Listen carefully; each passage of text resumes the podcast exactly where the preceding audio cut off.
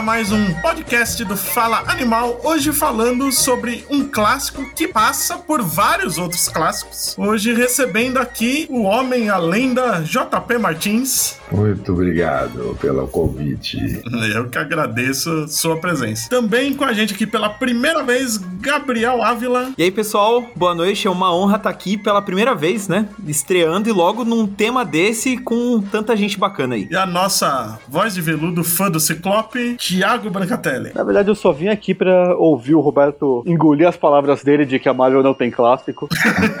Porque hoje, hoje não dá. Já é o nosso segundo clássico no podcast. Verdade. E o meu co-apresentador, Roberto II, que é um Marvete que finge ser decenalta, mas fala que a Marvel não tem clássico. Eu queria dizer aqui que eu nunca fingi que fui decenalta, sempre deixei bem claro o meu lado Marvete. e a gente vai falar hoje sobre o primeiro gibi que me fez chorar lendo. Mas falando de coisas que me fazem chorar, temos também o apresentador deste podcast, a enciclopédia viva dos quadrinhos, Leonardo Vicente, o Bud. É. Eu, eu não sei se eu te faço chorar de tristeza ou felicidade, mas eu vou na tristeza que é, é mais fácil É de mais engolir. seguro, né? O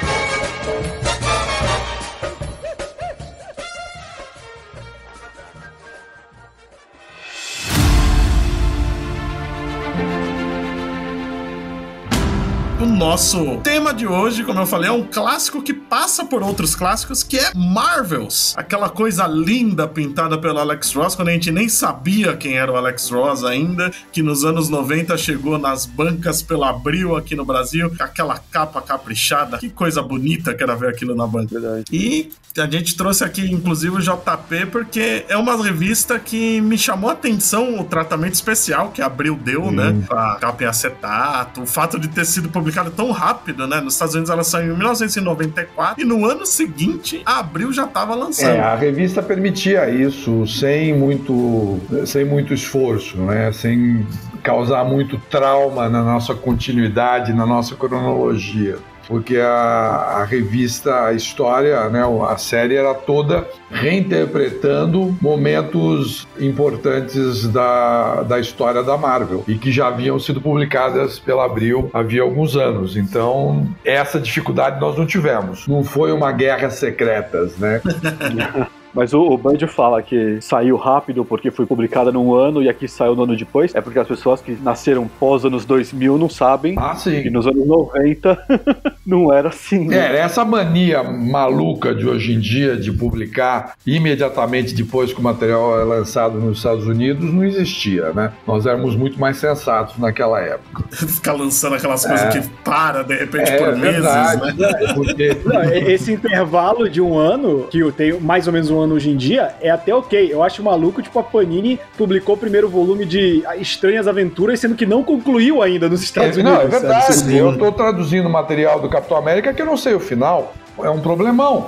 E veja, isso, isso era uma coisa que a gente evitou na Abril durante muitos anos. Porque a gente queria antes saber tudo o que estava sendo publicado, inclusive para selecionar o que vai ser publicado e não ser pego de surpresa, né? Saber que é bom até o fim, Exatamente. né? Cai a qualidade no caminho. Tem muito material que você vai publicar, começa a ler aquela maravilha, aí o desenhista tem o piriri, o roteirista briga com o editor e no final entra um remendão absurdo e você tem que publicar aquilo porque não tem mais nada para publicar, né? Imagina se tivesse acontecido isso com Marvels, né? Pô, A Evidentemente. gente tem Kurt Busiek e Alex Ross. Já pensou se de repente um dos dois dá algum galho? Imagina, a gente ia perder um clássico E a desse. saúde do Music não era grande coisa, então temos que nos preocupar mesmo, né? Não é? Isso que o JP falou, por exemplo, é, o último evento cronológico importante da Marvel em Marvels é a morte da Gwen Sim. Stacy, né? E, é- e como Marvel saiu aqui em 95, a morte da Gwen Stacy saiu pela primeira vez em 73, na Ebal ainda. Exato. Então, tipo, tinha tempo, né? De Não, e para você ter uma ideia, você me, me lembrou uma coisa, uma das razões porque eu sempre gostei de trabalhar, e a gente sempre quis trabalhar com bastante retardo da publicação, foi justamente por causa do material do Aranha que foi publicado naquela época, pela Ebal. Porque a Ebal, ela consumiu todo o material de Amazing Spider-Man, chegou um momento que eles não tinham mais material. Então, durante cinco meses, a revista do Aranha, com 64 páginas, era só material antigo do Homem-Aranha Que eles mesmos publicaram antes, né? que eles mesmos tinham publicados e nós ficamos seis meses esperando a conclusão daquela história do Wolfman, o Man Wolf, do filho do Jameson. Um bruto do cliffhanger que você só fica sabendo seis meses depois. E aí eles tiveram que, durante até o final da publicação da revista, eles tiveram que publicar uma só história do Homem-Aranha por mês, numa revista de 64 páginas, e eles completavam a revista com material do Kirby, do, do Quarteto Fantástico, que era um material legal, interessante, mas, pô, a revista do Homem-Aranha. É? é. Então, quer dizer, quando eu cheguei na Abril, comecei a fazer a programação, eu falei assim, não, no meu plantão isso não vai acontecer. Ô, JP, então aproveitar até para te perguntar, quando o Marvel chegou em você, tipo, ah, lá fora tá saindo, são quatro edições e tal, você já sabia que era curtinho, já tinha terminado, ah, era sim, tranquilo soltar sim. aqui? Exato. E outra coisa, naquela época já havia bastante revista com publicação, como a Wizard ou Comics Journal, e a própria Marvel lançava o Marvel Age, então a gente já estava sabendo dessas coisas. Nos anos 90, a informação sobre quadrinhos era muito mais volumosa e acessível do que foi na época em que eu comecei a trabalhar com Abril, né? Uma das coisas que me fez trabalhar na Abril era o fato de que eu sabia muito a respeito das personagens, porque eu era fissurado e ficava caçando informação. Então, gente normal que no Baba Verde, que nem eu, não fazia esse tipo de coisa. Agora, a partir dos anos 90, pessoas mais, mais adequadas do que eu já tinham condições de, de antecipar e saber o que estava sendo publicado. Então, quando o Marvel chegou na minha mão, eu já tinha bastante, uma ideia muito boa do material e rapidamente a gente já recebeu aquilo. E Abril já estava num momento em que a tendência para publicar material especial já era maior, né? Ou a gente for imaginar, isso é mais ou menos sete ou oito anos depois de Cavaleiro das Trevas, né? Que foi o, o divisor de águas de publicação de super-heróis na Abril. Que a partir de Cavaleiro das Trevas, a Abril então se tornou mais disposta a publicar materiais em formato prestígio, formato americano. Então, quando chegou em 94, já, nós já sabíamos que aquele material ia ser publicado nesse formato e que não ia ter bastante, nenhuma resistência. Mas o que surpreendeu foi a decisão da Abril de, de, de pagar caro nas capas, né? E gastar bastante, né? As capas foram muito bem tratadas, né? Que era uma, um tratamento especial em gráfico, acetato, acetato né? foi coisa bastante bonita. São edições até hoje que chamam muito atenção e se destacavam, inclusive, das outras edições em formato americano. Mas JP, a gente fala tanto do, da Marvel ser, um, ser considerado um clássico hoje, especialmente o Roberto que fala que a Marvel não tem grandes clássicos. Marvel é incontestavelmente o grande clássico da Marvel. Como que você lembra que foi a repercussão lá fora quando vocês estavam planejando publicar e daí você começou a receber as notícias de como tinha sido recebido lá fora? E como que foi a recepção aqui no Brasil também depois que vocês publicaram? Eu fiquei embasbacado, porque o material do Marvels, ele é um material é uma sacada muito inteligente e ela tem um apelo muito grande para o leitor. Eles juntaram duas coisas que atraíam muito. O primeiro aspecto é que pela primeira vez a visão do homem comum era a visão do narrador da história. Então, porque todas as histórias de super-heróis, quem faz a narração é o narrador onisciente, que está acompanhando toda a cena, sabe exatamente como é que começou o conflito do Homem-Aranha com o Duende Verde, acompanhou o desenrolar antes do conflito conflito com Harry Osborn até chegar ao confronto com a Aranha, e a mesma coisa acompanhou o Peter Parker sabendo absolutamente tudo. E aí acompanha todo o conflito, se ele se desenrola por vários bairros de Manhattan, nós sabemos exatamente como começou e como termina e por que que aconteceu e quais foram as consequências disso. Essa é a experiência do leitor de uma história de super-heróis habitual. Quando você coloca a perspectiva do homem comum, o homem comum não tem a menor ideia. Ele está andando na rua e ele vê lá no céu, em cima do telhado, entre um prédio e outro, o Duende Verde brigando com a aranha, e ele tá pegando, uh, sei lá, o, o, momento no meio da briga, e ele não sabe o que, que acontece, a briga continua depois que o, os dois vão para um outro prédio, e ele perdeu aquela noção, ele não tem a menor ideia do que, que é isso.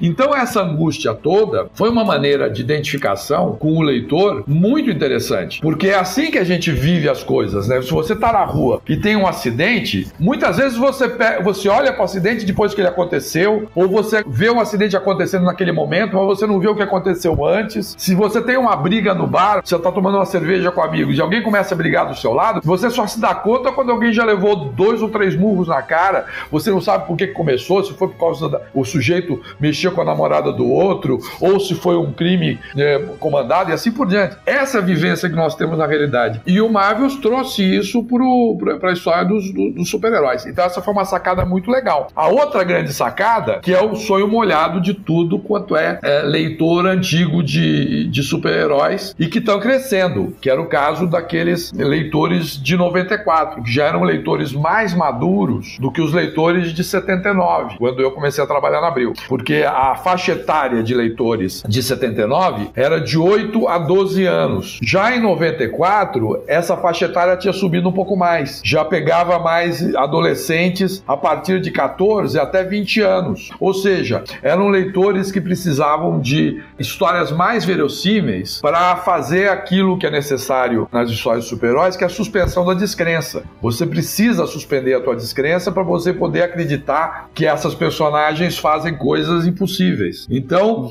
uma coisa é você requerer suspensão da descrença numa criança de 8 anos de idade, não precisa muito, um desenho mal completado, alguma coisa assim é suficiente para fazer com que essa criança se entregue à fantasia e viva aquele momento. Agora, à medida que, que, que o sujeito vai, vai crescendo, vai tendo mais vivência, vai tendo mais contato com a realidade, percebendo essa realidade, para ele se deixar iludir, para ele se entregar a descrença, você precisa de um pouco mais. Então, o que, que eles fizeram? Eles pegaram um artista que fazia um traço hiperrealista, que é o caso do, do, do Alex Ross, e dava uma impressão de fotografia. E fotografia, como nós tiramos, né? Porque se algum dia eu for surpreendido por uma briga dos Vingadores com, alguma, com algum grupo de supervilões, eu vou fotografar o gigante de baixo, né? Eu vou ver o saco do gigante como exatamente aquela cena do Marvels. E vai ser uma fotografia é, dessas que eu vou tirar. Então, um outro ponto de, de identificação que esse material trouxe. Então, foi um, um sucesso estrondoso, né? Porque entrou no público, agradou o público que nem faca quente e manteiga. Foi uma coisa surpreendente. Quando eu li o material, fiquei extasiado, porque é exatamente isso. É aquele sonho, né? Eu queria ver meus,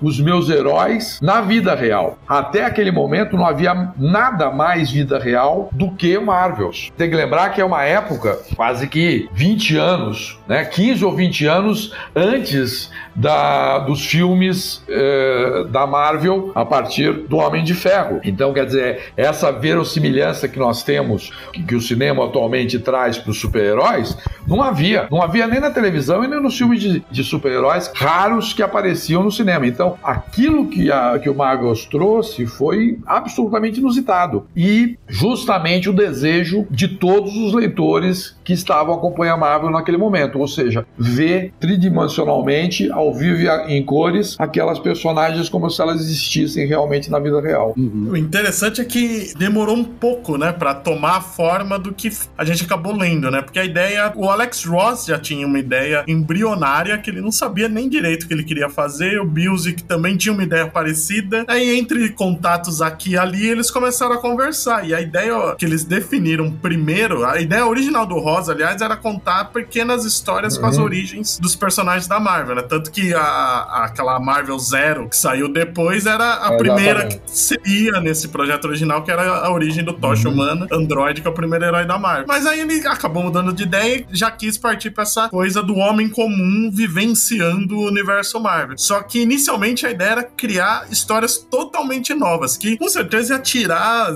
no mínimo 70% do claro, impacto. Né? Com certeza, com certeza. E é importante a gente dar esse contexto porque às vezes a gente anda muito na nossa bolha, né, de pessoas da nossa idade que leram o mesmo que a gente. Mas como a gente falou agora, tem uma galera que não faz ideia do delay que se tinha de publicação na gringa pra cá. E Marvels é importante não só por isso, a gente tá falando de 94. 94, tipo, é muito distante. São 25 anos. E a gente tá falando de. Exato. 26, e, né? e 27, olha minha matemática. 7. Olha, é gente de humanas aqui também.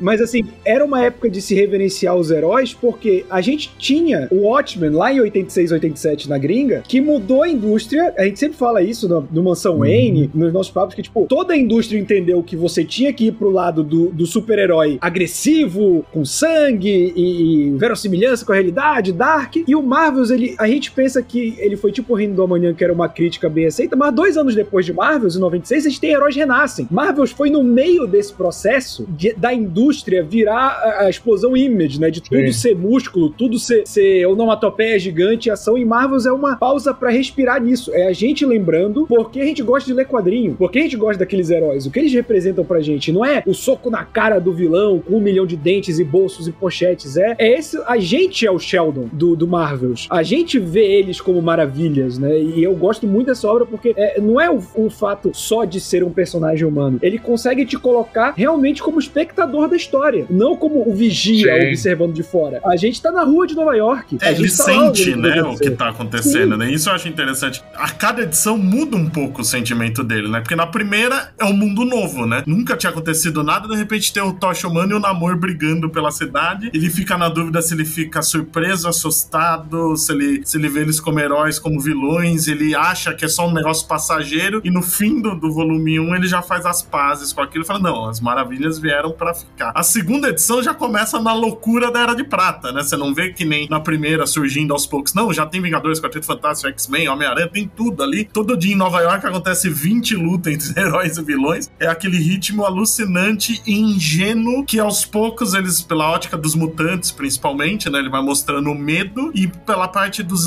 dos demais heróis uma admiração que, que confunde até com fé, né? Tem muito isso também durante a história. O Sheldon mostra como as pessoas têm fé de que tudo vai acabar bem por causa dos heróis. Afinal de contas, você vê um gigante do espaço vindo devorar seu planeta, robôs gigantes caçando gente pela rua, e o público geral não sabe o que tá acontecendo. Eles só sabem que os heróis salvaram eles. Ponto. Uhum. É isso que eu sei, isso que eu posso confiar, né? E vai evoluindo para um negócio que deixa de ser só o homem comum, mas o Sheldon amadurecendo refletido nisso, né? Sim, isso é uma parada que me pegou na primeira leitura de Marvels, assim, que mais me marcou, foi que ela me traduziu um pouco do que era viver naquele universo mesmo, assim, que eu acho que é muito do que vocês já estavam falando de. É, a gente acompanha, né, por um narrador onisciente, ou às vezes pela perspectiva do próprio herói e tal. Mas, por exemplo, nunca entrou na minha cabeça por que, que os X-Men eram odiados Exato. e os Vingadores não, sabe? Tipo, porra, todo Exato. mundo tem poder igual, todo mundo voa, todo mundo taca raio, por que que os X-Men, sabe? Em Marvel é eu entendi. Sabe que é mutante, né?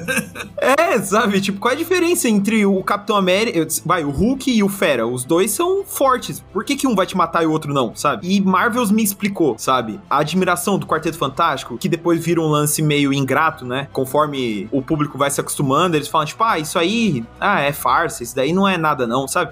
é uma metalinguagem, mas ao mesmo... Sim, a aparição do Galactus, assim, é um negócio que eu não tinha lido quando eu li Marvels, assim. E eu corri atrás pra... Por isso que eu quero falar, mano, eu quero saber do que que ele tava falando, sabe? Eu quero saber o, qual que é a referência, o que que, o que que esse cara viveu da ótica do herói, sabe? Porque eu acho uma tradução muito boa nesse sentido mesmo, porque foi a primeira vez onde eu me senti incluído ali, sabe? Como o Roberto falou, eu era o Sheldon, sabe? Ao longo uhum. dessas quatro edições. E isso é mágico, é muito bem feito. Sim, e, e só para dar também contexto, a gente vai falar mais solto porque é uma trama fechada, mas caso você esteja escutando a gente nunca leu Marvels, primeiro, que vergonha para é, você. Pelo amor de Deus. Segundo, a gente vê pela ótica do Phil Sheldon, que é um repórter, o um jornalista fotográfico do, desse universo da Marvel, todas as eras da editora, como a gente falou no início, que vai mais ou menos até o, o fato mais importante, que é a morte da Gwen Stacy, que foi em 70, 70. né, na Marvel. Então você vai...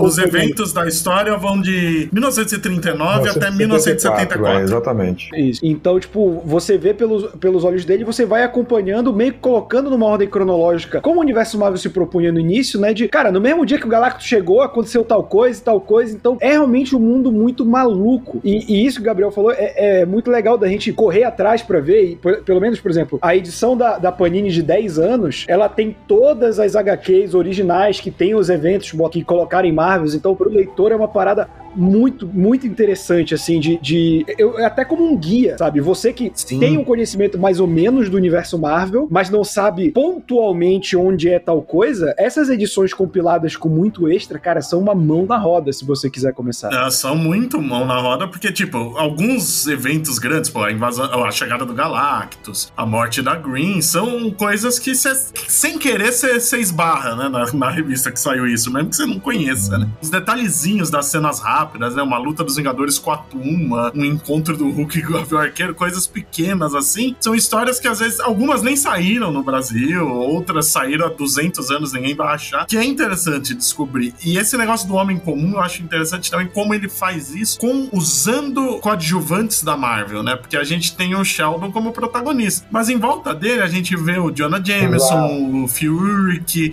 o Willy, Willy Pumpkin, o carteiro uhum. do Quarteto Fantástico, a Green, ele vai usando as pessoas comuns que, que existem em volta dos heróis também, né? Tem, por exemplo, uma cena que eu gosto muito, que é na, acho que é na segunda edição, que ele cobre a. O casamento? Não, antes disso, ele cobre a, a exposição, exposição da Alicia. Alicia Masters. Que aí tem, né? Tem, não só tem todos os super-heróis, uhum. como, né? Tem lá Jane Foster quando ainda era só enfermeira, Karen Page, o Fog Nelson, o Peter Parker tirando foto. Isso é muito legal, ver o, o, universo Marvel como um todo, que às vezes a gente tem dificuldade de, de fazer essa junção de tudo, né? A gente vê cada um no seu canto, né? Enquanto não tá em Mega Saga, às vezes a gente esquece uhum. que eles estão no mesmo mundo, né? E Marvels passa isso de um jeito maravilhoso, que eu acho mais especial nele é justamente isso de não pegar só os elementos chaves, né? Tem o casamento do Reed com a Sue, que foi o primeiro grande evento da Marvel, tem a morte da Gwen, mas, um, por exemplo, a primeira edição, ela para mim sempre tem um impacto grande, aquela cena final com o fio cobrindo a Segunda Guerra, que tem aquele ataque dos heróis Marvel do, do período, que eu, quando era moleque, quando li, não mal conhecia aqueles personagens. Eu conhecia o Capitão Tocha, o namoro e acabou. Uhum, Aí você tinha o Destruidor, o Visão da Era de Ouro, a Viúva Negra da Era de Ouro. Aquilo para mim deu uma, uma, explosão no meu cérebro. Eu falei, não, eu tenho que saber quem são esses caras. Mas aí, conforme vai seguindo a história, a gente vê o. o como o Busiek já era um, um escritor incrível, num, ele não era iniciante, porque não, já tinha feito vários trabalhos, mas, mas Marvel foi o primeiro né, de grande alcance. Né? Foi o trabalho que projetou o Busiek como roteirista de primeira linha, né? Sim, com certeza. E que criou o estilo dele, né? Exato. né? Porque o, o, o, depois ele usa esse negócio do homem comum. O Astro City ele usa muito isso. Né? É o, é o cerne da, de Astro City e ele cria isso em Marvel. Mas ele já mostra como ele é habilidoso, ele faz algumas coisas que, embora a história não seja com, sobre esses personagens, ele dá um lado deles que você não tinha visto antes. Eu, por exemplo, sempre achei a Gwen Stacy chatíssima. O único momento que eu me importo com a Gwen Stacy é além do Marvels. Ele faz a gente se importar com ela. Mas é justamente o lance do, do, do Homem Comum, né? Mas aí, pelo menos relendo, eu li Marvels pela primeira vez na época saiu, né? Meu irmão comprou, eu li as edições dele, e Marvels é uma leitura que eu gosto tanto, que como eu falei, mesmo a gravação, eu não reli de cabo a rabo logo antes da gravação, mas é um gibi que eu leio com frequência, porque eu gosto muito, então ele tá fresco na minha memória. E tem algumas mudanças em como eu percebi o gibi que eu também lembro, porque quando eu li quando moleque, eu lembro que a, a edição que menos apelava para mim era a primeira. Porque tinha relação porque a primeira com justamente... você, com o que você tava lendo, né? Exato, eu não conhecia os personagens, eu não tinha pego os personagens da primeira, do Primeira uhum. Era, que é o Tocha Humana original, o Capitão América e o Namor. É mais desenvolvimento do Phil Sheldon e a partir da segunda você tem X-Men, tem Vingadores e tal, então apelava muito mais para mim. Hoje, com background de leitura de quadrinho, de trabalhar com isso, a primeira edição é importantíssima porque ela não só bota aquele ponto desses personagens que nem eram da Marvel como conhecemos hoje, já é importante, é o desenvolvimento do Phil Sheldon novo e que vai ser importante mais adiante. E outra coisa, a Segunda Guerra Mundial é um ponto importantíssimo pro super-herói, porque foi a última guerra romântica onde você tinha um vilão de fato que você conseguia apontar e foi um período em que super-heróis cresceram muito. Então eu acho que essa pontuação hoje, a edição número 1 um, é muito importante, de uma maneira que quando eu li da primeira vez ela não era para mim. Eu acho que ela cresceu muito. Assim. Complementando o que o Roberto falou, para mim a primeira edição é a que eu mais gosto de Marvels, porque é a única edição que a gente consegue se identificar 100% com os personagens, com o Phil Shadow. Porque nas outras ele já tá acostumado com o mundo de celebridades que são os super seres e tudo mais, mas nessa é a edição que a gente pensa como que a gente agiria. Diante de uma situação nova dessas, né? Diante disso, se começasse a aparecer um Atlante voando ou um cara pegando fogo e, tipo, o mar invadisse a cidade, a primeira impressão desses personagens que a gente consegue se identificar mais. E por isso a primeira edição é a que é, mais gosto. A primeira edição tem um toque também, que é um pequeno detalhe, né? Que dá o peso para a presença de criaturas superpoderosas no mundo. Eles são perigosos. O Phil Sheldon perde o olho, perde um dos olhos por causa de uma briga, entre, se eu não me engano, entre o Namor, né? E, e o Namor e o, e o, e o Tocha Humana. É. Quer dizer, ele lembra pra gente que como isso é assustador, né? Como isso é algo que é, pode ser assombroso pelo lado positivo, mas também pode ser assombroso pelo lado negativo. Ele te dá essa, essa identificação. Essa coisa do Phil Sheldon ser o, o, o, viés de identificação do Marvels é também uma, uma novidade, porque a identificação nas histórias de super-heróis, habitualmente elas são feitas com alguns truques, né? Por exemplo, eu me identifico com o Super-Homem via Clark Kent. Eu me identifico com o Batman via Robin. Quer dizer, eu tô imaginando, eu não com 61 anos, mas com 8 anos de idade, a maneira de, de eu poder me identificar com o Batman é através do menino que está acompanhando as aventuras dele. Então tem vários truques. Ou então você aproxima o, o, o super-herói das suas fraquezas né? Quando o Homem-Aranha tem uma gripe, quando ele não paga uma conta, quando ele pega emprego, quando ele leva um fora. Isso são caminhos para identificar, porque é, é, na verdade, é alguma coisa bastante, muito pouco natural você se identificar com criaturas superpoderosas, né? Elas são muito mais impressionantes do que eu. Então eu preciso desses truques para poder me identificar. O Phil Sheldon não. Ele me permite fazer uma identificação não com o super-herói, mas com aquele universo, né? Ele me joga dentro do universo numa posição completamente diferente do que habitualmente eu costumava entrar. Isso eu acho bem interessante. E o acidente que faz, o acidente não, o incidente que faz o Phil Sheldon perder a visão, para mim é, é,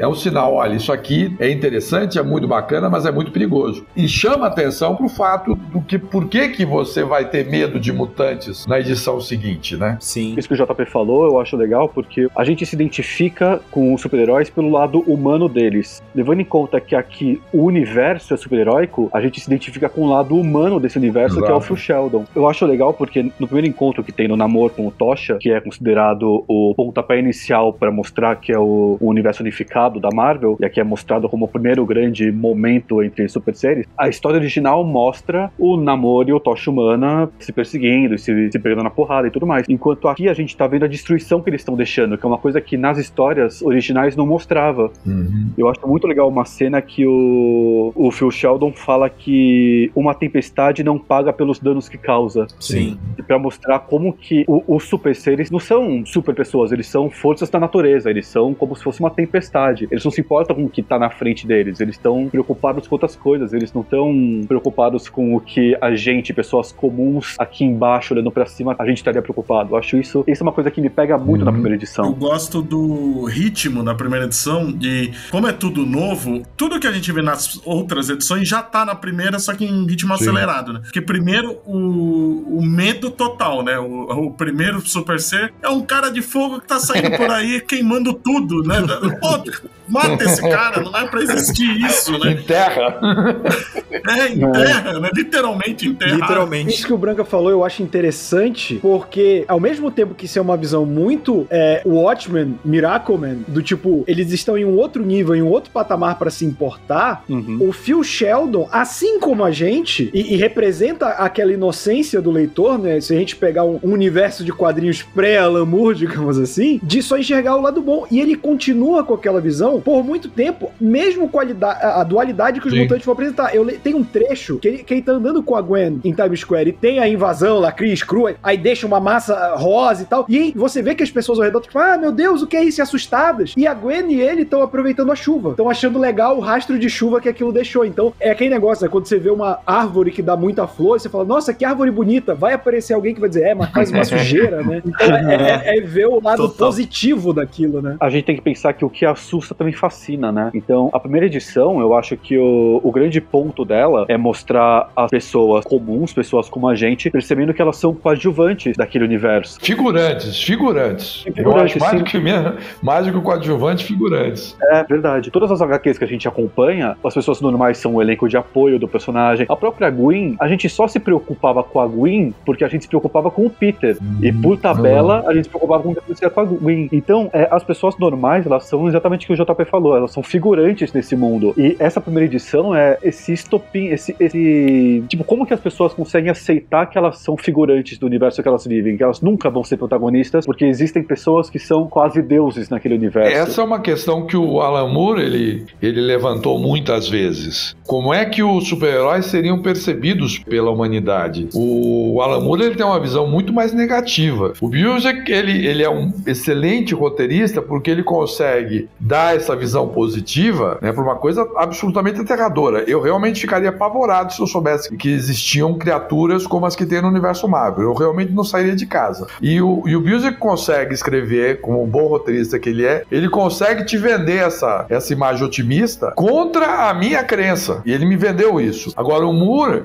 ele, ele colocava que ele achava que o, a autoimagem das pessoas ficaria muito prejudicada e a incidência de doenças mentais aumentaria muito. Angústia, medo, transtornos. E se a gente for só a ideia de a, a profusão de transtorno de estresse pós-traumático que deveria existir ou que deve existir acaba não aparecendo nas histórias em quadrinhos em Nova York, do universo Marvel, é pelo menos umas 20 vezes maior do que a incidência na população geral do nosso, do nosso universo. E o Busiek consegue te vender, através do, do, do Phil Sheldon, esse otimismo que é fundamental para você continuar lendo uma história de super-herói, né? E não se sentir o cocô na pata esquerda do cavalo do bandido, né? Ele não só te vende esse otimismo, como ele, se você não embarca nele, ele ainda te aponta o dedo, né? Porque o Phil Sheldon, ele tá o Exatamente. tempo inteiro levantando a bola das maravilhas, e pra galera que rejeita, seja um Jameson da vida, ou mesmo o povo que se torna indiferente, ele fala, mano, como é que você pode, sabe? Como é que você pode ter medo? Como é que você pode ser cínico com essas pessoas? Elas estão aqui para salvar a gente, eles são as maravilhas, caramba, sabe? E ele passa uma boa parte do quadrinho nessa, batendo nessa tecla de tipo, mano, heróis são legais. Como vocês viram as costas para eles, sabe? Que entra um pouco na parte religiosa que vocês tinham comentado até, sabe? Como que vocês não adoram essas pessoas? Como vocês não levantam museus por elas, sabe? E é uma parada que quando você né, é criança, mais jovem, você lê e você tá 100% na deles. Fala, é isso aí, mano. Como é que pode? Se eu tivesse nesse mundo, eu ia querer ser o melhor amigo do Homem-Aranha. E aí você cresce e tem essa sensibilidade que o JP tá falando, de não, velho, se começa a surgir um monte de ser super poderoso, eu ia ter medo. Como é que eu vou ter confiança de que meu prédio não vai Exato. ser derrubado pelo Hulk, sabe? Eu tenho medo das pessoas real, imagina a gente com superpoder.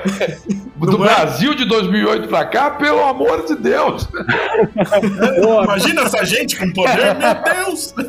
Cara que tem medo de mutante nunca veio pro Brasil, né, bicho? Aí é garoto demais. Mas isso é uma parada muito boa de se discutir, que o Gabriel falou, tipo, é a escolha do ponto de vista. É, é o, Branca também citou, e o Léo falou da questão da, ah, eu achava a Gwen chata. A gente não tava nem olhando a ótica é. do Peter Parker. A gente tava olhando a ótica do Homem-Aranha. A Gwen odiava o Homem-Aranha. Como ela pode odiar o Homem-Aranha? Eu amo o Homem-Aranha. E isso fazia dela chata. Mas, cara, pensa bem. O cara, o namorado dela, é, tipo, tem uma vida mega ruim, porque o trabalho dele é ir atrás do Homem-Aranha. O Homem-Aranha pode ter matado Sim. o pai dela, então ele tá estragando a vida dela em vários pontos. A Gwen só tinha bom senso, sabe? Ela, ela não tava sendo exagerada em nada. E o próprio Phil Sheldon, ele tem as incongruências do homem comum da época, por exemplo. Ele tá lá maravilhado com, porra, o gigante passando por cima dele, o que é assustador, como a gente falou. E ao mesmo tempo, ele é capaz de pegar um pedaço de tijolo e jogar contra o Homem de Gelo. Porque os mutantes, eles são perigosos. Os mutantes, eles são é, o fim da humanidade. Né? O lance dos mutantes, quando bem trabalhado, sempre foi isso. O medo dos mutantes não era que eles podiam fazer mal pra gente, é porque eles vão substituir a gente. É o medo da mudança. Sabe disso. O Fio é totalmente o tiozão do WhatsApp que na época era tudo enlouquecido. é, exatamente. É, caiu na fake news. A tuba que não vale a pena, que o Ciclope aponta, né? Que é interessante, isso foi mencionado, que foi, foi dito que o, o, o Fio ele aponta o dedo para você, ó, porque como é que vocês não adoram esses caras? Mas isso passa pela fala do Ciclope. Quando o Ciclope diz essa, essa humanidade, essa gente, essa turba aí não vale nada, não vale a pena. E, e o Sheldon ele se identifica com isso, se identifica com esse lado negativo da humanidade. Essa segunda edição, eu acho ela de uma maestria, porque o Busiek ele consegue colocar dois extremos, dois polos da vivência da humanidade em relação aos super-heróis, né? O lado, o lado amedrontador, o lado sombrio, o temor, e, e vai equilibrando na mesma história com coisas extremamente positivas, alegres e, e agradáveis, né? Quer dizer, o casamento do, do Reed Richards, Quarteto Fantástico visto como celebridades, ou então aquela coisa maravilhosa de impedir o apocalipse, né? O juízo final na invasão do Galactus. Isso tudo ele consegue fazer essa contraposição entre, uh, entre esse lado negativo das maravilhas e o lado positivo, que é uma coisa que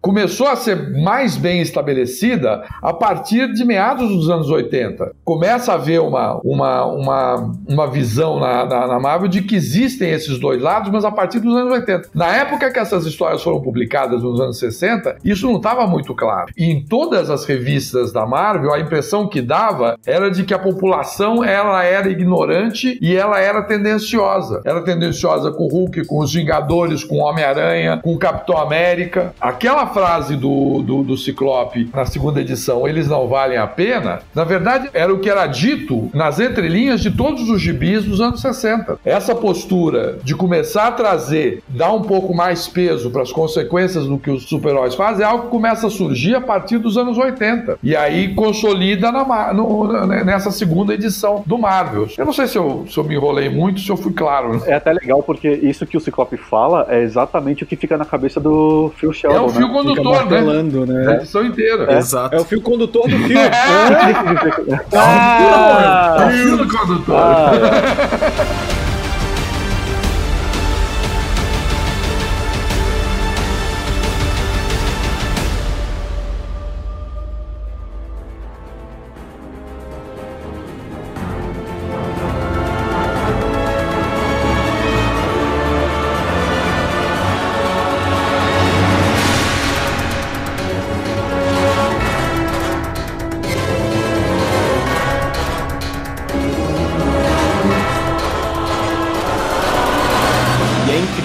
coisa que eu só reparei relendo agora para gravar, que toda vez que ele tem um flashback, né, digamos, que é que vem a voz do Ciclope falando eles não valem a pena, o quadro aumenta conforme você for lendo, assim. Então é uma, né, uma forma muito sutil de dizer que é o, a, aquele pensamento crescendo na cabeça do Phil, né? E eu acho incrível que ele, ele vai crescendo, vai culminando, e, e, ele vai pensando, né, pô, será que mutante é assim mesmo? Será que é tão perigoso? E aí ele vai na, na inauguração da, das estátuas e ele passa pelos X-Men e não percebe, hum. sabe? É. Né? Ele, ele passa. E outra tem, coisa, essa cena do Ciclope, depois que ele continua pensando, ele tá na sala de revelação, que é com iluminação vermelha. Então é uma, uma metalinguagem muito boa também, isso aí. Exato. E é, e é muito louco que ele vai passando por todo esse questionamento, todo esse negócio de será que é isso mesmo? Será que eu não tô, né, julgando errado e tal? E aí, mais pro final, né, mais pra, pro meio da edição, tem um momento onde ele chega em casa e fi, as filhas dele estão abrigando uma Sim, mutante, sabe? Tipo, e agora, sabe? É porque tem um lance do, do universo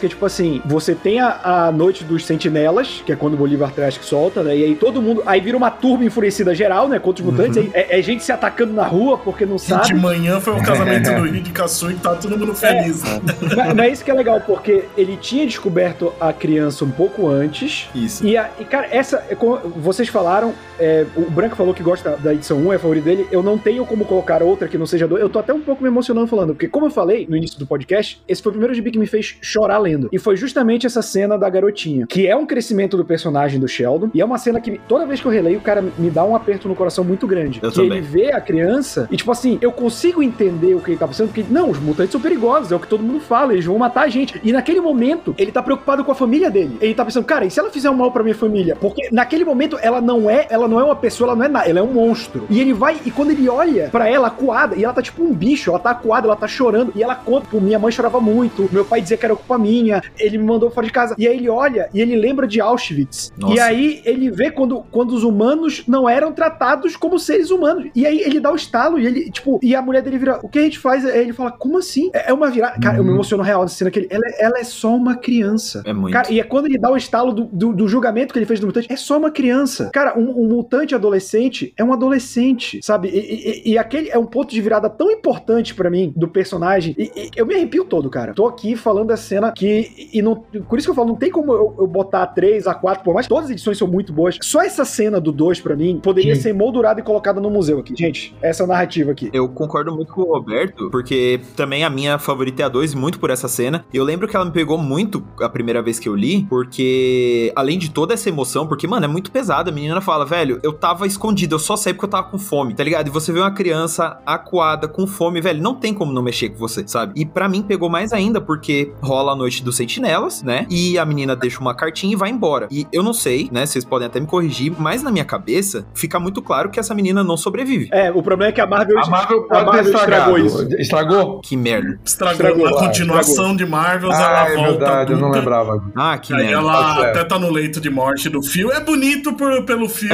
é, é. reencontrar ela tal. Sim. Mas acaba com. com, com mata muito é. do sentimento. A, a, parte da graça era você ficar na dúvida e todos nós aqui íamos Sim. pelo lado mais pessimista. Exato. E eu queria perguntar pra, pra todos, cara, essa carta, que ela deixa uma carta agradecendo por eles terem cuidado. Essa carta me destrói porque ela tá escrita como se fosse por uma criança, Kurt Busiek, seu maldito, com, com os é? erros de. Nossa, cara, não, não dá, cara. Você, você fica. É uma criança e ela tá nesse mundo maluco aí fora, sabe? É, é, é muito doido isso. Exato. E o que me pegou foi isso, porque assim, digamos que ela era a Lince Negra, que ela era o Wolverine. Você fala, não, beleza, sobreviveu e encontrou os X-Men em algum momento. Só que não é, sabe? Não é um mutante que aparece depois na cronologia, não vira um X qualquer coisa. Não. Ela é estatística. Ela é estatística. Ela foi apagada pela, pela feiticeira escarlate.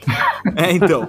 na minha cabeça, era alguém que saiu é. e não sobreviveu. E aí bate aquele estado de caralho, mano, como a humanidade realmente é monstro, sabe? Como pode ser tudo que eles juram combater, essa, sabe? Toda essa filosofia que guia os X-Men, para mim foi a primeira vez que bateu muito forte, foi nesse momento, sabe? Então eu também não consigo pensar num momento melhor de Marvels que não seja esse, sabe? Tem uma coisa que eu acho interessante, que o, o medo dos mutantes é, o que é até mostrado no começo da edição, é o medo da evolução, de alguém tomar o nosso lugar, é o medo da mudança. E esse é o ponto, exatamente que nem o Roberto falou, o ponto, o momento que o Sheldon encontra a criança mutante é o momento de mudança dele. Então, o mesmo medo de mudança dos mutantes, hum. a gente vê aqui a mudança dele, que ele não precisa mais ter medo, porque ele mudou exatamente por causa disso. Eu acho esse ponto muito interessante. A justificativa de que o medo dos mutantes, a gente, a gente sempre associa a racismo, homofobia, a todos os preconceitos que a gente vê no mundo real. Mas o aqui ele apresenta como medo da mudança, que eu também acho muito, muito forte esse, hum. essa justificativa. Um medo muito presente na humanidade desde sempre. Aqui quando tem o ataque dos sentinelas e tá a cidade toda tá um caos, eu sou muito fã de Twilight Zone, não hum. sei se vocês assistem. E tem um episódio chamado The Monsters Ardor Maple Street, que é uma é tipo, é uma rua com os moradores, os vizinhos, todo mundo se dá bem, e daí aparece um boato de que caiu um disco voador e que existem alienígenas entre eles. E daí no começo ninguém,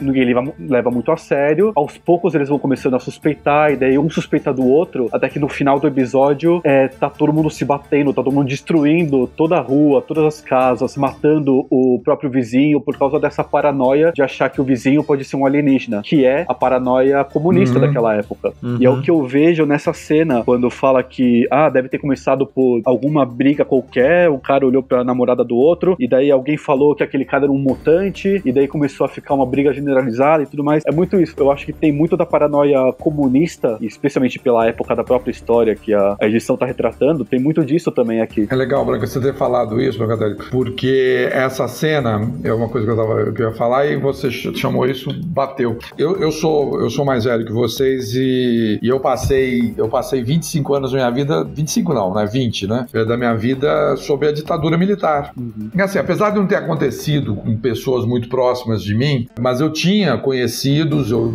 de família, de amigos que desapareceram ou então que tiveram problemas com, com a repressão e, e, havia muita história, né? Na, principalmente na minha adolescência, no, no meu começo, no começo da minha idade adulta, histórias de pessoas que fugiram, foram abrigadas, tiveram que se esconder na casa de alguém. Essa foi a imagem que me veio dessa menina. E assim, uhum. e, e me marcou muito porque é uma coisa que me assusta muito. Quer dizer, se alguém me, me procura guarida, me pede guarida, numa situação em que essa pessoa é perseguida pelo que ela é ou pelo que ela pensa, e o fato de protegê-la pode me incriminar aos olhos de uma ditadura, isso me assusta, porque eu não sei eu, eu, nunca tive diante de situações muito uh, críticas para saber como é que eu vou reagir numa, numa situação dessas, né? Se eu vou ser tão nobre quanto o Sheldon, ou se eu vou ser um sujeito pusilânime e, e lavar as mãos. Isso mexe muito com a gente, porque na verdade foi como me, me afetou, né? É, porque eu, eu, sabia de várias histórias assim, sabia do que as pessoas que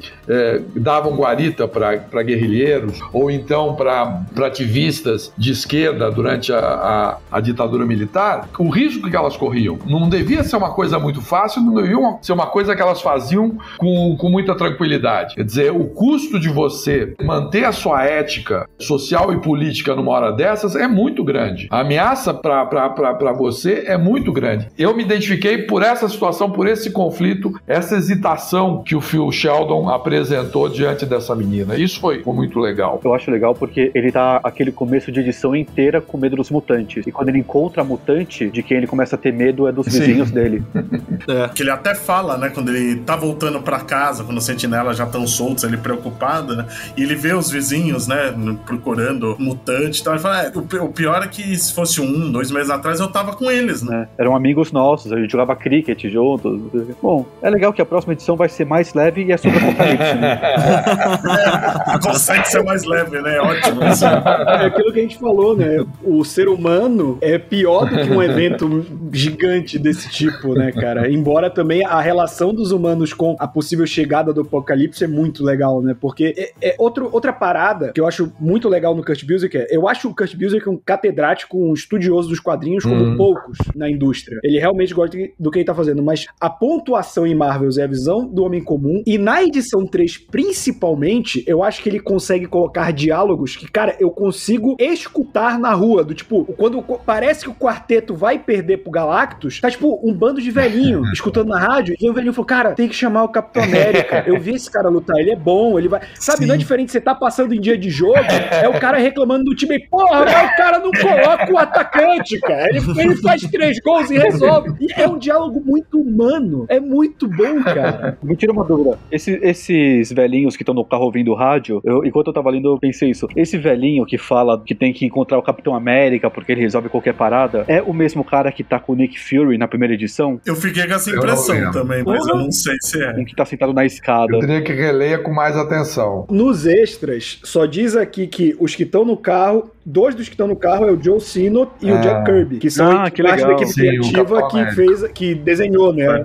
E que desenhou a edição do É. Galactus na Terra também. O Alex Ross fala que o- essa edição é uma homenagem ao, ao Kirby. Total. E é, Ele Total. remeter totalmente o traço dele ao Kirby. É, tanto que é a única edição que foca tanto num evento só, né? É verdade. Sim. E do jeito Eu que mostra, né? As poses, a. Pô, quando o surfista aparece, pra mim, eu não tinha o background, né? Não, não entendia o, o que, que ele tava referenciando. Foi um choque porque tava muito diferente. Porque quando mostrava, né, os heróis em ação, era como o JP tava falando, era uma foto, era aquela coisa estática pra você admirar como um pôster mesmo. E o surfista não, o surfista era aquela coisa, né? Ele surge daquela coisa meio dinâmica, com o Tocha já atrás dele e tal, que é claramente o Kirby, assim. Você abre um gibi do quarteto do Kirby, é aquilo ali. E, e me causou um, um estranhamento, mas um estranhamento bom, sabe? Eu falei, eita, porra, essa, essa pancadaria vai ser vai ser boa, sabe? E é muito legal depois quando você pega o. Você entende o que, que ele tá referenciando, que você fala, puta, que bom que ele contou a história desse jeito, sabe? Merece esse tratamento, assim. é a edição com o maior número de splash pages. Tranquilamente, cara. Tem muitos splash pages nessa. É. Splash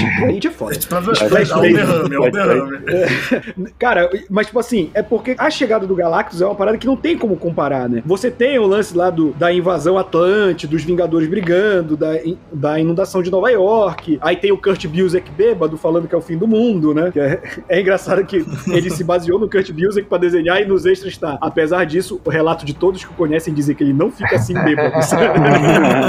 Mas, tipo, aquilo que a gente falou de diálogos muito comuns é, tipo, quando o quarteto chega, não, o quarteto chegou, eles vão salvar a gente e tal. E aí, quando o Tocha é derrubado, tem uma enfermeira olhando, eu acho muito bom que ela vira, e agora? Era a nossa última. E agora? Sabe? Tipo, e aí que vem o cara falando do fim do mundo e as pessoas se desesperando. Ele chega em casa, né? É, pra, pra, tipo, pra abraçar a esposa e as filhas. E é aquilo que o JP falou, cara, imagina a quantidade de estresse psicológico que isso deve Sim. ter deixado nas pessoas, de estresse pós-traumático. E casa com aquilo que o, o Bud falou, né? Que tem a noite dos mutantes, depois tem o casamento e nada aconteceu. Mas, cara, se a gente parar pra pensar, a gente tem, tem, tipo, a polícia entrando na favela, fechando baile funk, matando gente, briga em estádio de futebol, porrada, bomba estourando no meio do bairro residencial, e no outro dia, o ônibus tá lá, você vai pegar, você vai pro trabalho, no final você vai sair pro bar, você vai tomar uma cerveja, a vida continua. Independentemente se é o Galactus invadindo, ou se é você indo pro trabalho, e ele consegue pontuar isso muito bem em Marvels também. Eu quero ver se sua vida ia continuar se você tivesse debaixo do Galactus e olhasse pra saia dele em cima de você, Alberto. Aí a minha base de comparação ia ser horrível, né? O que eu acho legal nessa edição é que essa edição é, é que mais explicita aquilo que o JP falou no começo do podcast, que as pessoas normais, elas não estão no evento. É. Elas não veem o balão de pensamento, o recordatório do personagem, elas não veem é, o vilão conversando com o herói, explicando o plano. E aqui as splash pages que o Roberto falou, são, todas são drops das batalhas que as pessoas normais veem sem Exatamente. contexto, sem conseguir entender o que está acontecendo. Como é que termina, né? De uma hora pra outra, assim. Sim, não, não sabe como começa, não sabe é, o que, que o Galactus tá lá pra fazer, não sabe como que eles. qual é o plano pra derrotar o Galactus. Eles veem, por exemplo, o surfista prateado de repente ataca o Galactus. Ué, mas ele não tava atacando a gente? Então são drops sem contextualização que a gente, a gente não tem, lendo quadrinhos normal, a gente não tem como se colocar Na posição na, desse, desse público, na, né? na posição desse público porque a gente sabe o que tá acontecendo. A gente nunca vai sentir o mesmo medo de não saber o que tá acontecendo. No começo, até quando chega o surfista, no, no que o Gabriel falou, que ele tem toda a dinâmica do Kirby dele chegando, ele tá indo em direção ao leitor. E a gente acha que ele vai se, vai se dirigir ao público. Mas não, daí a gente, logo depois, a gente vê como ele tá distante do público. Uhum. Ele em nenhum momento se dirige pro público. Daí o Tocha vai lá e fala, e fala com ele e treta. Eu acho que essa edição é a que mais dá esse ponto de vista, que não é só o ponto de vista alegoricamente falando, mas é o ponto de vista literal, é o pé no chão mesmo. Total. E eu lembro que, que foi o que eu falei mais cedo, assim. Eu não tinha lido a saga, então ficou uma lacuna mesmo. Eu fiquei, tá, mas o que, que aconteceu aqui, sabe? Por que Uhum. que. Eu não entendi como que essa briga se resolveu. Tipo, tá, o Galactus foi embora, mas como, né? E aí depois, tendo lido a saga e, e principalmente nas releituras de Marvels, eu comecei a reparar que justamente o foco Exato. não é esse, né? O foco, que se você for ver, na página da esquerda tem uma cena do quarteto contra o Galactus, em silêncio, né? Sem balão de pensamento, sem nada. Você só vê flashes, que nem vocês estavam falando da, do que tá acontecendo. E no outro, você vê o fio correndo pra família. Ele desesperado, tipo, mano, eu preciso estar com minhas filhas, eu preciso abraçar minha esposa, sabe? O mundo tá acabando. E na minha cabeça, a primeira vez, eu queria saber mais do, do, do lado dos heróis. Eu queria entender o que, que tava acontecendo com o quarteto. Mas depois, relendo, você vê que o foco não é esse. O foco é o Phil. É um cara normal reagindo ao fim do mundo, sabe? Que graças às forças maiores, às maravilhas que ele ama, teve um final feliz. Mas ainda assim, é um ser humano reagindo ao fim do mundo, aos últimos instantes dele na Terra, sabe? E é muito bonito E é legal isso. que, pelo ponto de vista dele, a gente vê várias pessoas reagindo diferentemente do próprio modo ao fim do mundo. Tem a, pessoa- a galera religiosa, tem os Sim. velhinhos no carro. Não é só O cara bêbado. Não é só ele, o cara bêbado é, feliz porque vai- as criancinhas pulando corda e felizes porque não tem aula, não tem professora. Sim. É, ela Então, não tem não noção, né, cara? É, não é só o Phil reagindo ao fim do mundo. Pelos olhos dele, que a gente tá acompanhando a saga inteira, pelos olhos de fotógrafo dele, a gente vê todas as pessoas normais do subúrbio agindo de modo diferente e a gente fala, com qual desses modos eu estaria agindo? Sim, e, é genial que ele coloca em pé de igualdade, né? Porque de, uma, de um lado você tem uma página inteira do quarteto saindo na mão, e na outra você tem justamente essas pessoas reagindo à vida, sabe? A vida Uhum. continuando, que nem o Roberto tava falando, cara. É, é fantástico isso. É Essa sensacional. perspectiva do Phil, essa perspectiva do leitor de Marvel, é uma perspectiva bastante adulta. Adulta no sentido de que você, como um ser humano maduro, você reconhece que você não tem apreensão de toda a realidade. E quando você olha a mão de alguém, você só vê uma faceta dessa mão. Do outro lado, você não está vendo que tem. E essa apreensão incompleta da realidade é o que acontece com o Phil e com todos os, os figurantes e todas essas pessoas que estão assistindo essas cenas com as maravilhas. É bem diferente da perspectiva do leitor que sabe absolutamente tudo e esse leitor é induzido a acreditar que aquela visão do narrador é a visão verdadeira e que existe uma visão verdadeira. A visão verdadeira é essa que o narrador está me contando. A história do o Não me coloca, olha, não tem uma, uma, uma narrativa, uma visão verdadeira, uma perspectiva correta. Você vai ter que escolher a sua e arcar com as consequências da falibilidade dessa, dessa percepção. Isso é uma maneira adulta de ver o mundo. E se a gente parar para pensar, e principalmente a gente é obrigado a falar disso, né? Nesses tempos, né, que nós estamos vivendo agora, tem muita gente que se deixa seduzir por essa visão imatura do leitor de gibi que se deixa levar pelo fio do narrador. Não o fio do Marvels, mas o fio do narrador. E, e quando, na verdade, a minha perspectiva, ela é exatamente isso minha e que ela pode estar muito errada ou ela pode não corresponder com a realidade e eu tenho que aceitar essa, essa possibilidade. É uma possibilidade que está diante de mim o tempo todo e essa história traz isso. E o que a gente tem visto muito, principalmente na, na cena política brasileira, é muita gente com certezas absolutas, com crenças de que estão do lado do narrador, acompanhando e que aquela visão é a visão correta do mundo e se alguém tiver uma visão que não bate com essa, que seria a minha, porque eu sou o iluminado colega do narrador, se não bate com a minha, ela está completamente errada. Então, muito da, dos conflitos que nós temos visto hoje em dia em, em redes sociais, em almoços de família, em natais, essa coisa toda, surge justamente porque as pessoas, em grande número, estão se apegando a essa fantasia de que existe uma narrativa única correta, que é a narrativa do roteirista do gibi. E o Buser, que ele faz? Ele diz: Olha, não, você está sozinho nesse mundo. Você vai ter que escolher e você vai ter que ficar tateando para saber o que está acontecendo. E a grande possibilidade é que você não tenha ideia. E o final dessa terceira edição, ele tem uma virada pro fio, assim como da segunda teve, que eu acho legal também, que é, ele termina gritando com as pessoas que, tipo assim, o Galactus veio, o Reed salvou a parada, e no outro dia tem um edital do, do J. Jonah falando que é uma farsa, e as pessoas contestando, tipo, será que eles salvaram a gente mesmo? E ele vira, cara, vocês estão malucos? Eles salvaram a gente, a gente ia estar morto se não fosse por esses caras, vocês estão contestando eles. E ele fala uma parada que isso é um- é entendimento meu, é, eu não acho que esteja explícito no quadrinho, foi um modo que eu interpretei, quando ele fala, por que vocês não olham pra cima? E esse olhar pra cima dele é o justamente ver Exato. as maravilhas a serem adoradas, que é o ângulo que ele tirou a foto, que é capa do livro dele, é o modo que ele enxerga as maravilhas como algo muito maior, porque as pessoas passaram a olhar pros heróis, pras maravilhas, no nível do chão. No nível do chão, eu digo tanto literalmente, a ver como se tivesse do outro lado da calçada, mas vê como se não fosse nada demais. Como se fosse um, um, um terça-feira. Entre o video show e o, o, Vale a Pena Ver de Novo, tem ali o um noticiário falando que o quarteto traiu a Terra. O apocalipse dessa semana, né? Exato.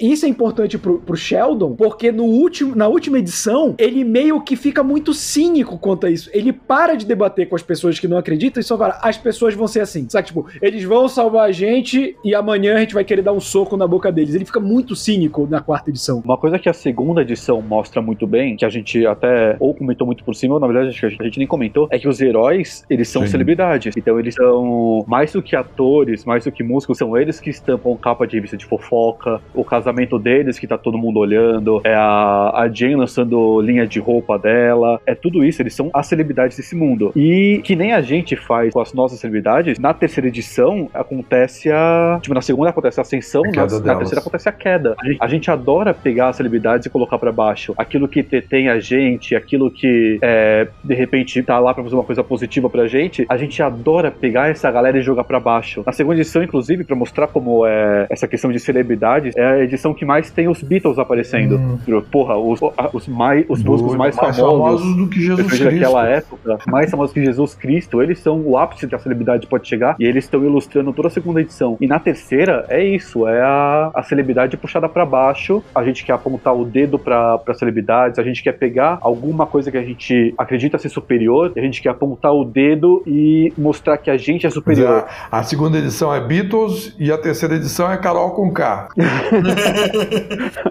e é incrível que na, nessa terceira tem uma cena que ilustra bem isso, que é logo depois que né, o quarteto salvou o mundo, aquela coisa toda, ao invés de ficar agradecidos, eles destroem, né? Eles xingam, né? Tem o, o editorial do Jameson e tal. E aí logo depois aparecem relatos do Coisa assustando as pessoas por aí. Tipo, ah, um Coisa mal-humorado tá xingando todo mundo pelos becos e tal. E o Phil fala, né? Tipo, ah, eu posso culpar é. o cara? Sabe? Tipo, pô, ele, ele literalmente salva o mundo e as pessoas ainda falam mal, eu quero que ele ainda fique de bom humor, sabe? O Phil mandou um meme muito antes, né? Do tá errado.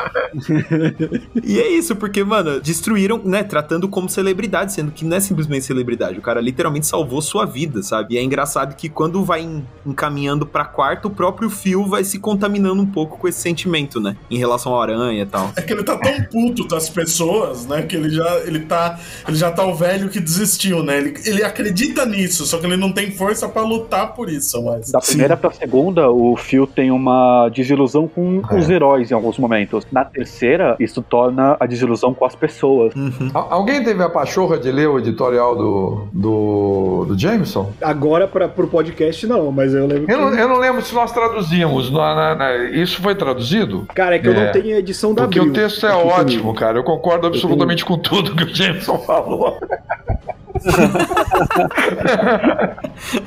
Sinalidade chegando, concordar com J. Jonah Jameson, né?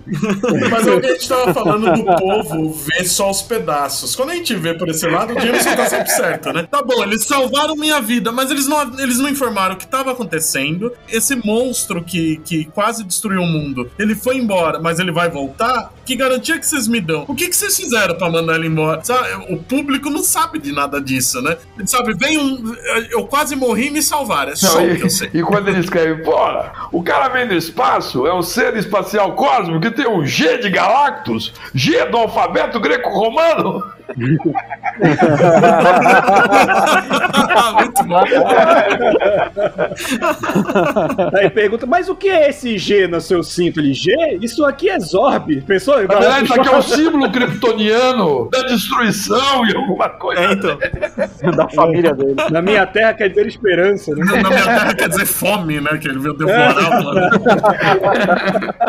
o isso que a gente falou da desilusão, eu acho que o quarto volume, ele oscila não em qualidade, mas o Sheldon, ele, ele mesmo fala, né? Eu tô me tornando um velho amargurado e cínico e eu não uhum. gosto disso. E, e de certa forma, ele tem uma desilusão com os heróis e ele volta a se. A, a, desilusão dele com os heróis na última edição vem porque ele volta a se apaixonar pelos humanos. Porque ele se apaixona Sim. pela Gwen Stacy. Pode ser de, de maneira inocente, pode ser até uma maneira de ver um cara já em meia idade e, e ver no, numa mulher mais nova tudo que ele amava quando era novo. E quando a Gwen Stacy morre, de certa forma, o fascínio dele por aqueles super-heróis né? morre também. Sim. E, e, e, é legal de ver ele se apaixonando de volta pela humanidade. E de certa forma, a Gwen ele até muda o foco do trabalho, né? Porque ele quer. Ele, ele putz, eu tenho que ajudar eles, né? O povo tá não sei o quê. O que, que eu posso fazer pro Jameson ficar escrevendo essas coisas do Aranha? Ele, ah, já sei. Vou Sim, livrar o Aranha da acusação da morte do Capitão Stacy, né? Ele vai mudando. Né? Isso é interessante. E na luta, né, do Aranha com o Duende, que ele que aí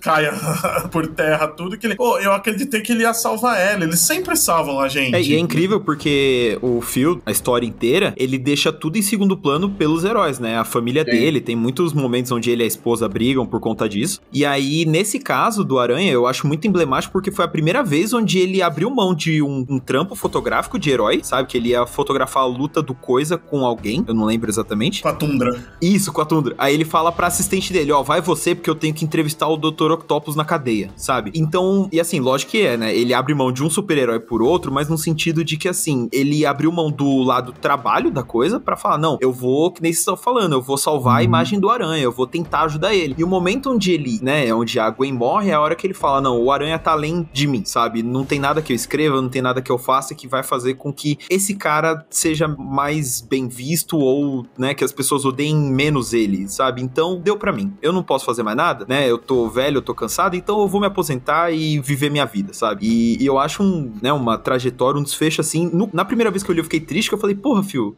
sabe? Não, a gente ama os heróis, cadê esse entusiasmo? Mas é. agora eu entendo 100%, sabe? Eu falo, não, velho, na moral, você parou no auge, é isso aí, sabe? Boa aposentadoria.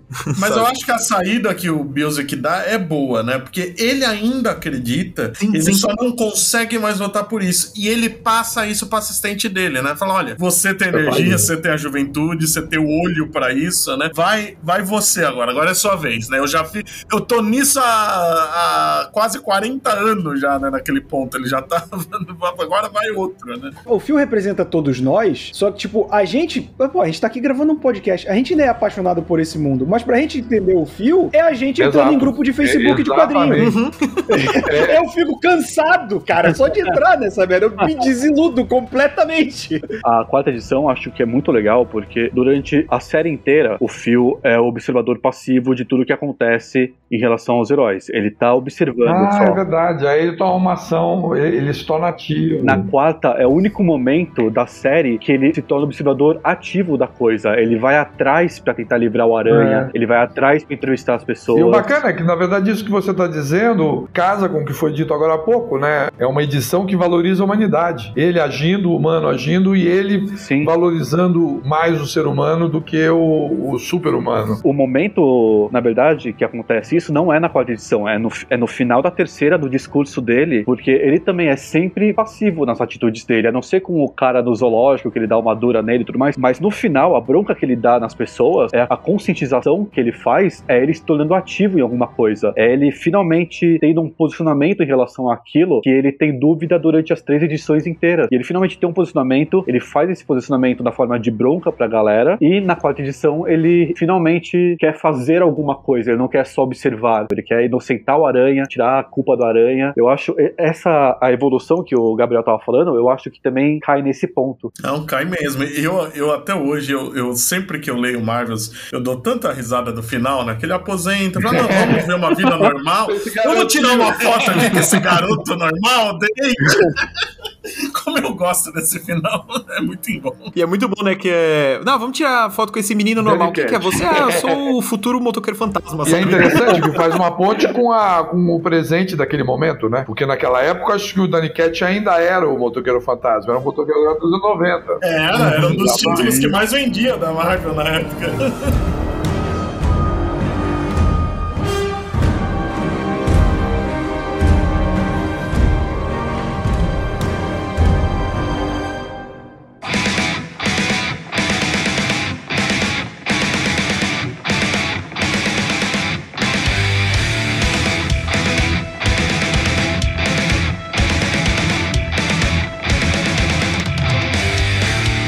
outra coisa legal que também é um negócio que você vai ver depois que, né, você pega mais bagagem e tal, que o recorte temporal de Marvels ali, ele encerra quando, né, os estudiosos, mesmo os leitores, meio que decretaram o fim da era otimista, né? Sim. Isso, da era otimista, né, que todo mundo fala que né, considera-se quando a Gwen Stacy morre, aí a Marvel, né, entra personagens tipo Justiceiro, as coisas começam a ficar mais sombrias, mais é, pé no chão e tal. Prata, né? É, exato. E é muito legal que o fio, ele, ele passa o bastão meio nessa, tipo assim, ó, a minha, né, a minha era de maravilhas acabou aqui e ele passa pra, pra assistente dele, que a assistente dele provavelmente vai cobrir a chegada do Justiceiro, sabe? É. Ou as consequências de. É exatamente né? isso, Gabriel. O Music, no fim dos anos 90, ele e o Ross estavam empenhados em fazer uma continuação. E era para ser justamente sobre a era sombria, a era de bronze. Uhum. Era para mostrar esse lado mais violento, mais pessimista. E é exatamente por isso que o Ross caiu fora e ele não queria desenhar o Wolverine e o Justiceiro de jeito nenhum. O que é estranho que depois ele desenhou eles muito, né? Mas é. ele caiu fora por causa disso. O Ross, ele teve essa época, né? De ele tem esse, ele essa não... época que ele fala que não vai fazer e ele faz o tempo todo. É, ele não desenhava o Caio. É, aí você vê, tem um monte de imagem de divulgação que ele usa o Caio. É, era frescura, ele, ele, ele não, deu uma. Nessa época ele, ele tinha esse. Porque, querendo ou não, eu, eu entendo, entre muitas aspas, porque eu também acho isso um pouco de, de extremismo. Ele foi o cara que fez a gente lembrar porque os heróis clássicos são é. legais, com o Reino do Amanhã, com, com Marvels. Eu, eu acho que ele ficou. Ele se perdeu no personagem e depois ele viu que não, não precisava. A, a prova que ele, que ele desistiu dessa Terra visão X. é quando ele criou o visual. É, fez o Terra X, criou o visual do Book Capitão América, que é um personagem mais sombrio, né? Ele, ele realmente deixou isso de lado depois. Esse depois são 30 anos, cara. Tem uma sim, sim, eu sei. Demorou para um caralho. Esse negócio de, deles querem fazer essa continuação fez bem pro Astro City, né? O roteiro original da, da, da continuação de Marvels virou aquele, aquele ah, arco Dark Age do ah, Astro City. Uhum. Ele adaptou para isso no fim, porque aí, como o Ross caiu fora, o que desistiu, depois uhum. ele acabou fazendo, né? Muitos anos depois, uma continuação, que pouca gente lembra, né? Até eu tinha esquecido que era ele mesmo que escrevia. É, eu não fazia ideia, eu descobri agora quando a gente tava falando da, da Mutante, porque eu, sinceramente, e não tenho a menor vontade é. de ler também, tô de boa. Não, não é ruim, não é ruim, mas não, não passa nem perto do que é Marvel. Tanto que a gente pesquisando o podcast, a gente tava conversando, eu, o Bud e o Branca, que a edição de 25 anos de Gringa tem uma história extra é feita pelo Lost Music. Tempestade, né? Um outro isso, que, isso, que isso é, é, no dia do, do hum. baile do Clube do Inferno. É, o dia que a saga, que a Jean vira Fênix, né? Isso, e, e, é legal porque eu entendo que eles quisessem fazer, só que eu acho que se fosse rolar uma continuação de Marvels dos anos 90, dessa década que é quando ele tava saindo, eu acho que hoje seria com melhor com distanciamento histórico. Assim como, como foi Exatamente. até 74, que é quando, é, ou seja, 20 anos antes de quando Marvel saiu. Mas o que ele faz, e eu acho que o Busiek percebeu, não como é uma, celebrando 25 anos, essa história extra, que não saiu no Brasil até onde eu sei, ela é mais otimista, que é tipo, é perto do Natal, ele tá com as duas filhas, né? E a é filha. véspera, né? Eu acho, a véspera, antivéspera. As filhas, elas. A filha mais velha dele seguiu carreira de jornalista também, né? Na cronologia Marvel, então ela já tem esse interesse. E quando eles veem aquilo, é meio. Dá inter... e, e foi legal pelo timing também, porque a gente não vê o fio há muito tempo, apesar de ter a continuação de Marvel, acho que ninguém leu porque não teve o mesmo impacto. A gente vê o fio depois de tantos anos e o fio tá vendo as maravilhas depois de tantos anos. Então, ele já não gosta mais do mesmo jeito, mas é meio que ele. É quase o Superman olhando uhum. pra câmera e dando uma piscadela, sabe? Tipo, a, a, filha dele perguntando: era isso que você fazia? Era essa sensação? Porque elas vivem aquilo de perto. Ele, é, isso realmente era muito bom. Essa é uma pontuação que eu, eu quero muito uma edição brasileira com isso, porque é uma pontuação muito boa com esse intervalo de tempo, cara. Deve ser eu... publicado aqui, é recente, é bem recente isso ainda. É, tem uns dois ou três anos, né? Não, foi ano passado. 2019. Se é de 25 anos, é 2009, 2019. Mas eu gosto dessa coisa da filha mais velha ter virado fotógrafo. Hoje em dia, acho que ela tá ah. no Clarim, ela aparece às vezes. Acho isso bem legal de, de, de, ter o legado do. O legado do Marvel sobrevive de algum modo, né? Na continuação, eu lembro que a assistente dele seguiu também. Tanto que, se não me engano, quando o Phil morre de câncer no pulmão, a assistente dele tá cobrindo a, aquela morte dos X-Men na queda de mutantes em Dallas. Acho que acontece naquele momento e ela tá longe porque ela tá lá cobrindo isso. Eu acho legal essa ideia de, de ter o legado dele ainda acontecendo. No... Eu lembro que eu li, eu, não, eu gostaria de lembrar em que minissérie, quando tem saga na Marvel, eles gostam de pôr aqueles da imprensa cobrindo tal. E numa dessas histórias eu lembro que tem um, um diálogo bem legal sobre o Phil, que é a filha, o Jonah e o Rob Robertson conversando eu, eu, sobre o Phil. É bem legal. Deu, é, eu não lembro. Traduziu? Porque na verdade foram, foram acho que né, aquelas edições da, que era uma revista ou então um jornal. É, aquelas minisséries Frontline, né? Tinha uma época que várias sagas. Que é Marvel Embedded. É, mas eu preciso rever esse material, lembrar dele. Só falar dois momentos que tem na quarta edição que me pegam muito. Primeiro é quando o Phil fala que o livro dele tá vendendo bem porque o, o público tá com saudade dos Vingadores, porque os, os Vingadores estão lutando a guerra Chris Crew fora da Terra. E daí ele fala uma coisa que eu acho que define muito a toda a aura que, que fica em Marvels, que ele fala que os Vingadores estão lutando numa guerra, se, se eles uhum. falharem, todos vão morrer. E tipo, eu pensando, é, é, um, é uma galera que se vê Sim. completamente nas mãos do superpoderoso. É como, como que você segue a sua vida sabendo que eles estão em outro planeta? Se eles falharem, você vai morrer. Você nem vai saber o que aconteceu e você vai morrer, você não tem o que fazer. Como que você segue a sua vida disso? Mas essa é uma das questões com a história de super-herói. As pessoas passarem por essas vivências que você está levantando agora e isso depois, no dia seguinte, ter desaparecido como se não tivesse acontecido. É uhum. drástico e sem significado ao mesmo tempo, né? Se eles é, perderem, é. acabou tudo. Se eles ganharem, eu não vou saber nem como eles ganharam, mas eu tô vivo.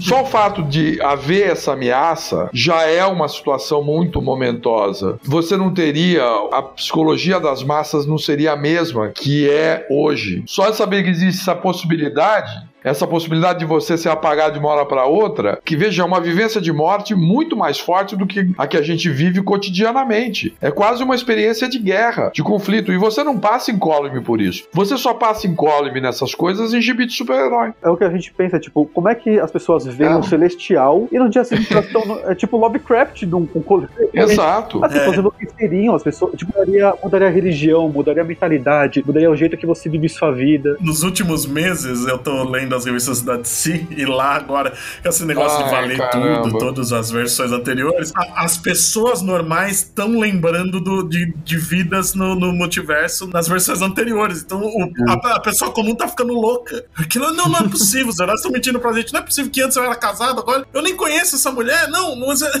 se instaurou uma loucura. Pô, né? Você ia ficar puto, né, é. cara? Pô, como assim nessa terra, a duas distâncias, eu sou um milionário e nessa eu sou um fudido, né? foi, foi o relógio do juízo final, né, que trouxe essa, essa barra funda toda, né, oficial. Olha, JP... Não, na verdade não, no... o relógio foi ignorado solenemente. O, na verdade, o que trouxe isso é, foi a DC ah, se embananando. Sem ter. Mais uma quarta-feira, né? a DC, cara, desde, assim, 952 foi ruim pra cacete, mas desde o final não, de 952 a DC cara, é uma pena. uma dentro, cara. Ela começa com uma é. ideia boa, aí dá seis meses ela volta pra trás, né? É uma pena.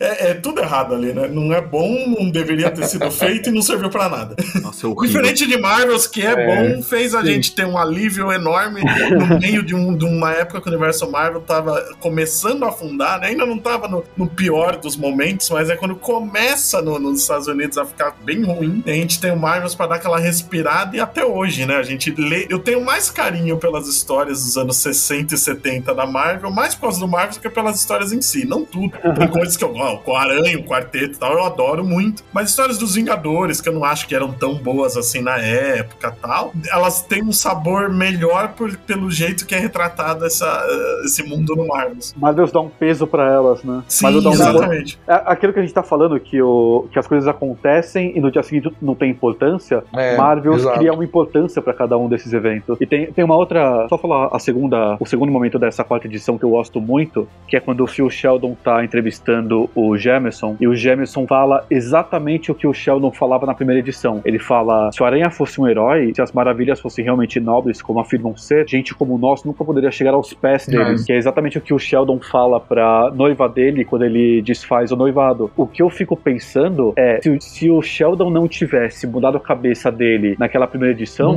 ele teria se tornado o que o Jameson é. O que o Jameson é. Eu nunca tinha entendido direito por que, que o Bills fez uma amizade entre os dois desde o começo. E agora, relendo aqui pro podcast, eu percebi isso. Eu percebi que é para mostrar como o caminho dos dois se divide naquele final da primeira edição. Não só o caminho da vida dos dois, mas a mentalidade. Porque o Sheldon, ele aceita que ele nunca vai chegar ao pés daqueles heróis, ele nunca vai conseguir proteger a esposa dele, que nem os heróis conseguem proteger. Então, mas ele aceita isso. Enquanto o Jameson, ele não aceita. Ele se força a vilanizar os heróis porque ele não consegue aceitar que ele nunca vai ser aquilo. Você me fez lembrar de um ponto que eu adoro no 1, quando o Phil acorda no uhum. hospital depois de perder o olho, né? Que tá uhum. o Jonah e a noiva do, do Phil, né? Doris. né? Ah, esqueci o nome dela agora. Doris, é. é tem até a parte que a, a Doris no telefone, o Ben ele, qual, né? Que os dois são casados com Doris. Muito bom isso. Mas no volume 1, quando ele acorda, que eles perguntam, né? Tá tudo bem? Eles, não, tá, tá tudo bem. que vocês queriam? Que eu tivesse raiva deles, dedicasse minha vida a destruir o super. É, é, é, é um discurso de muito vilão, né? Isso. Uhum. Que, ah, esse cara destruiu. É o, é o Luthor perdendo o cabelo pro Superboy, né?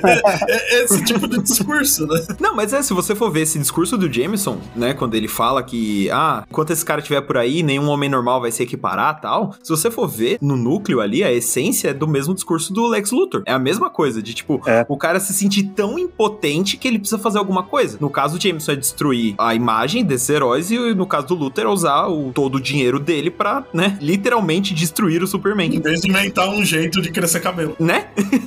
e é muito engraçado isso porque, você vê, é um negócio tão simples, tão básico quanto os ciúmes, mas que levou o Jameson a uma carreira de difamação de heróis, sabe? O próprio Lex Luthor, um comportamento destrutivo e tal. E o quadrinho bate o tempo inteiro, né? Que a gente tem que ficar vigilante, porque se a gente não ficar, a gente vai virar o cara que, quer bater em mutante e, né, que usou a imagem de quem a gente tem inveja, de quem a gente não concorda. E é muito legal que ela faz isso ali enquanto tá te contando tudo que aconteceu em 30, 40 anos de universo Mas, Marvel. Gabriel, né? eu acho que na verdade essa é a posição mais natural. Jameson é, uma, é, é o caminho mais natural a se seguir. Na verdade, o que as histórias em quadrinhos super-heróis tentam nos vender é uma imagem positiva, a gente compra e a gente se, se interessa por, através de uma identificação com, com o super-herói, mas o vilão, na verdade, é exatamente essa visão realista. Porque, veja, uhum. o que eu acho forçado, foi, foi usado esse termo agora há pouco, né? Não é a atitude do Jameson. O Jameson não é, não é forçado a ter medo ou a ter preocupação ou desconfiar dos super-heróis. Eu acho que forçado é o otimismo do, do Phil Sheldon. Ele é que, na verdade, tenta nos resgatar e nos trazer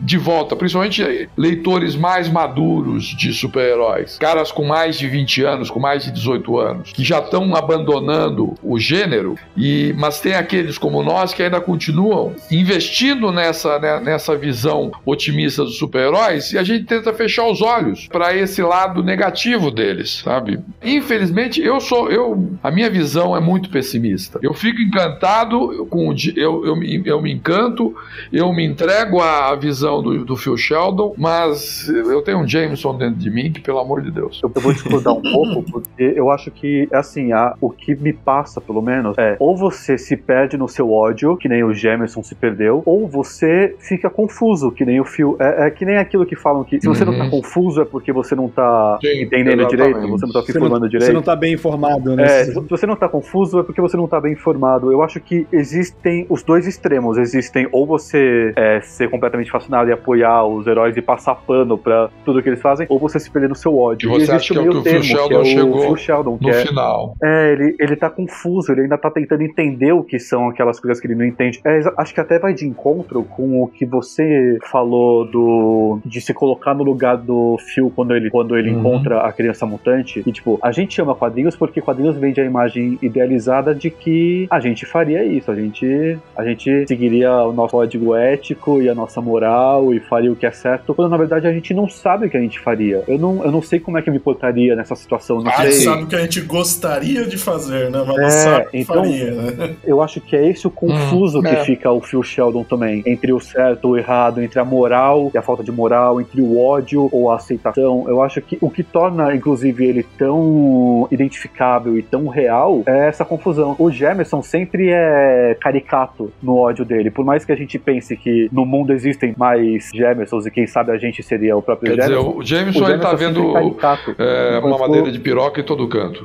Tá vendo uma madeira de piroca em todo canto, exatamente. Mas tem um lance no que o Branca tá falando e que eu, eu, que eu acho que também pode ser uma interpretação válida de Marvels, que é, e isso qualquer obra boa de super-herói mostra que é fazer o certo ah, sempre sim. é mais difícil. o ódio é o caminho mais fácil. É. Isso é bem real, né? Parecia Star Wars agora, né? Que é o caminho dos cinco é muito mais fácil. Mas, mas é tipo, odiar, quando eu vejo algo novo, quando eu vejo um mutante, é fácil odiar. Quando eu vejo uma sigla nova no LGBTQIA, ah, de novo, pô, os caras estão usando bandeira de arco-íris no uniforme, é muito fácil odiar.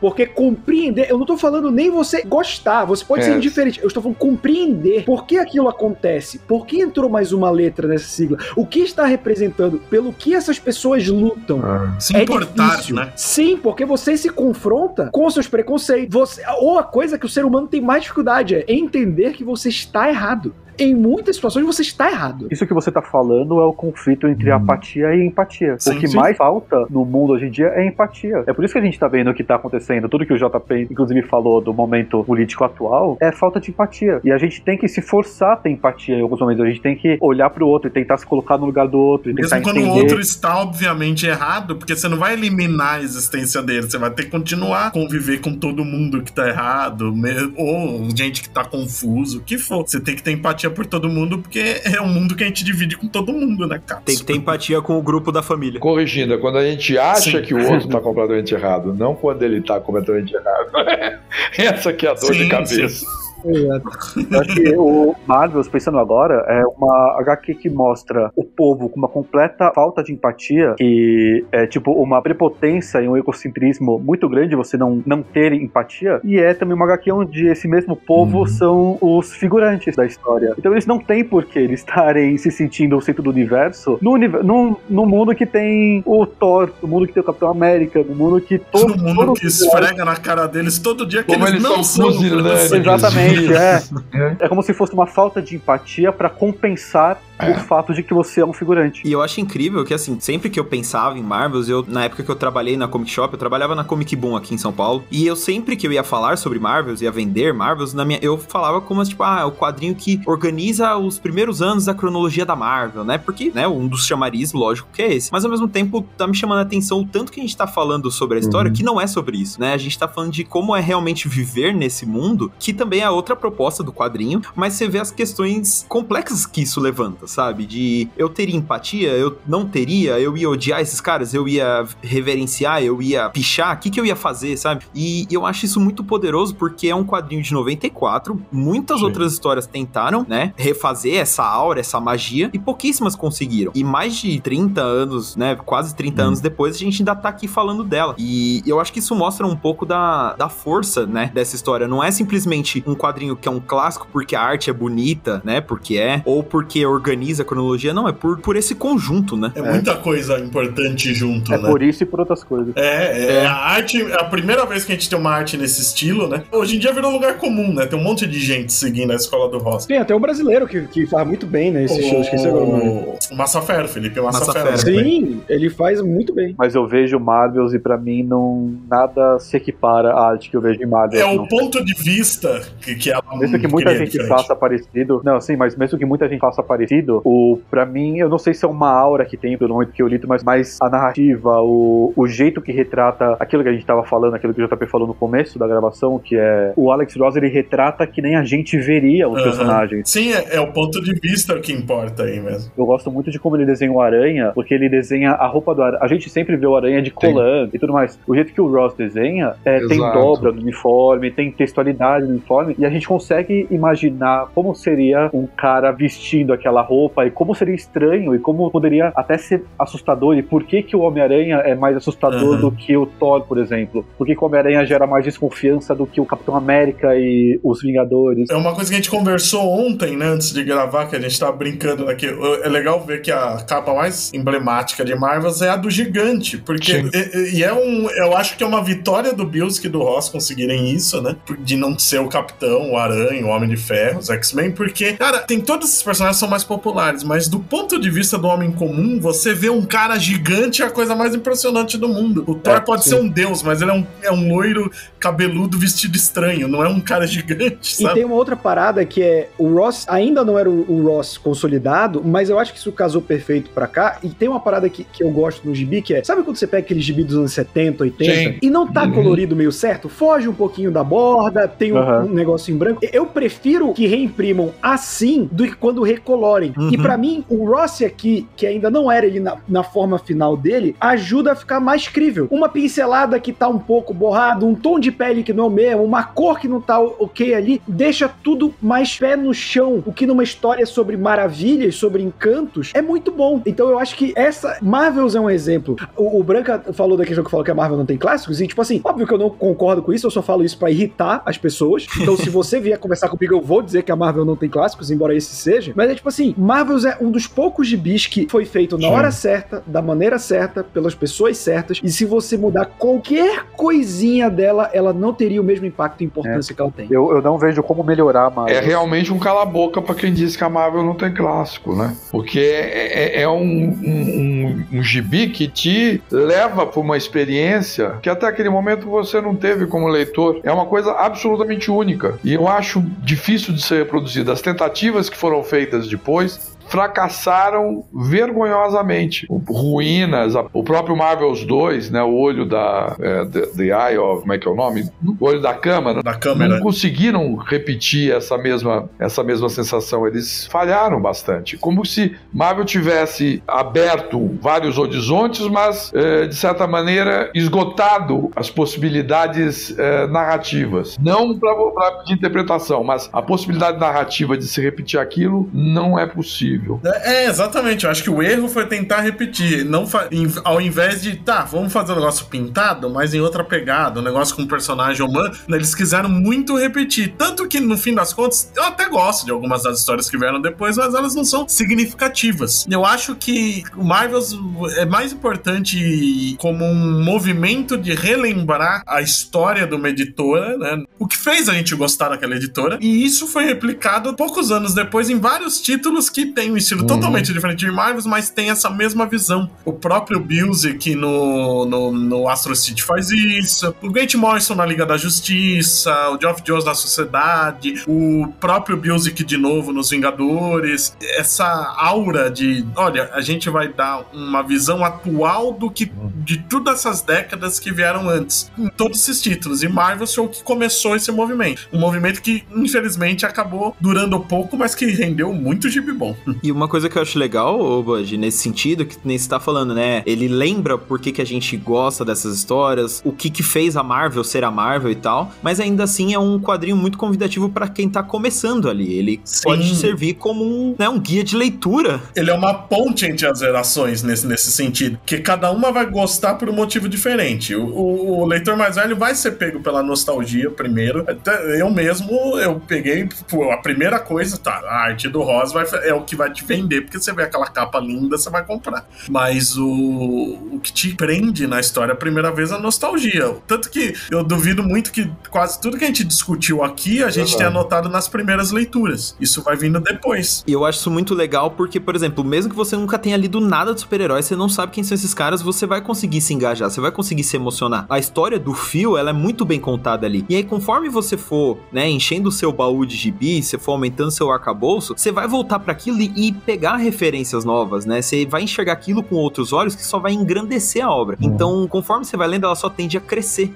E, e eu acho que é isso que torna ela gigante, sabe? Eu lembrei de uma coisa, não é curioso que essa história que faz essa, essa homenagem à grandiosidade do universo Marvel tenha sido publicada numa época que a Marvel estava praticamente falida? Interessante, né? Sim. É. Realmente, né? É verdade. É, Mas aquele negócio- isso dá até mais peso pra obra, né? Cara, eu acho impressionante porque eu fiquei um pouco preocupado com esse podcast, porque é uma, são quatro edições só, e a gente conseguiu Uhum. extrair tudo de interpretação dela, de pequenos in- inuendos aqui, ou, ou coisas bem subjetivas, mas funcionou. E aí eu queria é, perguntar pra cada um de vocês, começando por você, JP, o, o- se você puder pontuar o, o seu momento favorito de Marvel. É difícil, ma- mas eu acho que é legal pra gente cada um falar assim de um ponto que gosta muito do gibi. Eu sou muito fascinado pela. É, é na verdade eu, eu, eu sou eu sou facinho, né? Eu sou muito fascinado pela cena do gigante. Eu acho que ela, ela de certa maneira, resume todo o contexto, o grosso do contexto, né? A ideia de que eu sou muito pequeno e eu tô diante de uma coisa maravilhosa. E o gigante sempre foi uma fantasia, e não, não,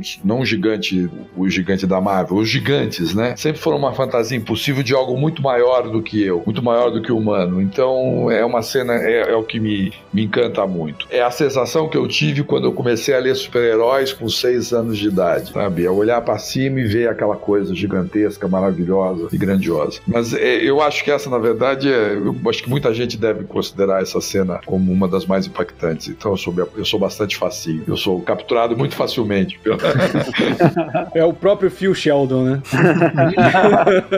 eu queria saber também do Gabriel, nosso outro convidado. Que, qual o seu momento favorito, Gabriel, assim, do, do gibi? Mais cedo no, no programa eu concordei com você que seria o a segunda edição, né? É difícil escolher um momento. Eu acho que eu pegaria a segunda edição desde o momento onde o Sheldon taca a pedra e se arrepende até o desenrolar com a, a mutante que tá na casa dele. Mas aí, nesse sentido, eu acho que a minha coisa favorita de Marvels é a capa do 2, desse número mesmo. Porque você tem todo aquele contraste, sabe? O anjo, uhum. essa figura tão bela, né? Sendo tratada como um demônio, com a criança no colo, ele tentando, né, proteger ele, entre aspas, sendo um demônio, tentando proteger um inocente da turba ensandecida. Então acho que a capa do volume 2, ele resume bem o que me atraiu, o que me fez amar Marvels da primeira vez, sabe? É uma cena bem boa também. Branca, você que também gosta muito de Marvels, você tem um momento que você guarda com muito carinho, assim. Relendo agora, eu até fiquei prestando atenção nisso. Eu fiquei pensando, puta, qual vai ser o momento que eu vou escolher? E tem esse momento que me pega muito, que é o, o discurso do Phil Sheldon no final da terceira edição, que a gente vê tanta ingratidão na segunda e na terceira edição da população em relação aos heróis, que o desabafo do Phil Sheldon é o nosso desabafo também. Ele meio que lava a nossa alma quando ele fala que o que vocês precisam, vocês precisam que o mundo acabe mesmo para vocês assumirem que vocês são gratos a, a, essa, a esses heróis. Eu acho que isso lava tanta alma porque a gente tá meio que se corroendo por dentro enquanto a gente lê as duas edições e no final, quando ele finalmente assume uma posição, ele fala exatamente o que a gente queria falar. Mas eu também vou, vou falar um momento muito especial para mim, que é uma coisa que eu lembro exatamente quando eu tava lendo essa edição na sala de aula e eu tava ouvindo música e lendo edição, e daí na quarta edição. Quando... Que é uma boa, você tava ouvindo música e lendo edição. É. Ninguém, ninguém vai pra, pra, pro colégio pra estudar, cara. A gente tem que ocupar aquele tempo. No intervalo, a galera ia, eu ficava na sala lendo. E daí tem essa cena muito específica que é quando o Duende tá com a Gwen na ponte, e daí o Aranha tá indo pra ela. E a cena é o Aranha se balançando na ponte, indo em direção ao Duende. A câmera tá bem atrás do Aranha, e você meio que sente o movimento, e você se sente no mesmo movimento do Aranha. E era uma época é. que a gente não tinha nem ideia que ia ter filme do Aranha, que a gente ia, que a gente ia ver esse tipo de coisa na tela. E eu acho essa cena para mim é muito especial. Essa cena quando eu penso em Marvel, é essa cena que vem para mim e é a sensação que eu tive lendo isso quando eu tinha 10, 11 anos que volta para mim. E que nem o Roberto se emociona quando ele lembra da cena da garotinha, eu me emociono muito quando eu vejo é, é esse mini quadrinho que ocupa um quarto da página. Para mim é, para mim representa o que Marvel também representa. Bud, seu, você que é o cara enciclopédia viu, dos quadrinhos, então muitos desses momentos são momentos que mesmo você lendo depois que foram publicados, você tem guardado em mente. Tem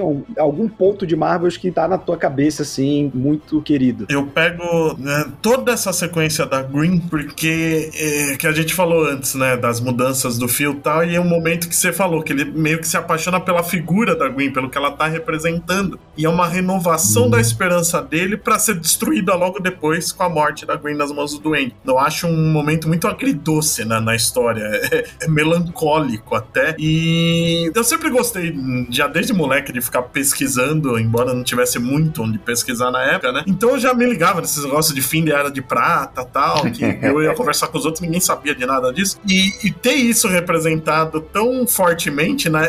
Eu, eu acho que foi uma das poucas coisas que eu já peguei na primeira leitura, assim. Falei, caralho, né? Ele, ele pôs o, o, o jeito mais triste possível para acabar a história e é o fim da Era de Prata, né? O fim da inocência, como alguns dizem, né? O fim das maravilhas mesmo, se a gente pegar no, pra usar o tema da própria história. E isso para mim funciona bem demais, a, a, história chegar no fim aí. E é engraçado que o que, a, o que recupera a fé do Phil, o que faz a Gwen recuperar a fé do Phil, é que a Gwen representa a inocência para ele. Uhum. E é a morte dela a, é a... a história do Straczynski, senão é, tudo seria diferente. Ainda bem que ele se aposentou antes. e você, Roberto? Eu já sei qual é o seu momento momento, mas todo mundo já sabe que tá ouvindo esse podcast, mas vamos lá.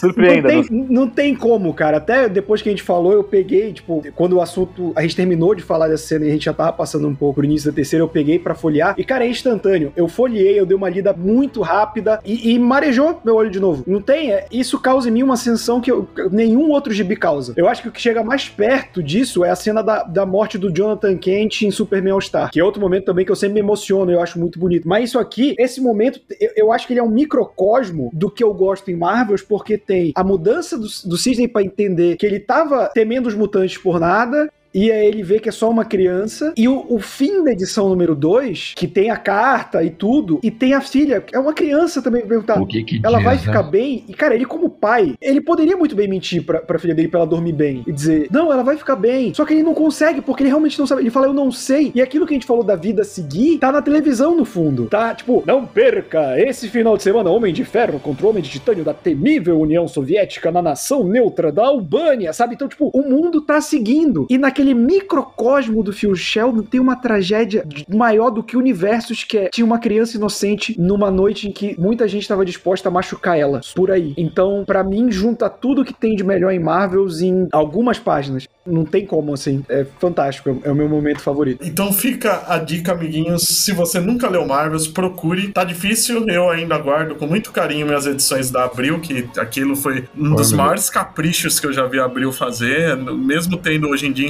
encadernado em capa dura e tal. Vale por causa dos extras, mas eu sempre vou guardar essa edição da Abril. Panini, por favor, republique. Cadê com essa história nova da Fênix? Você só republica o Watchmen, Sandman e Cavaleiro das Trevas? Tem clássico que tá fora de catálogo ouço né? o pedido dos leitores.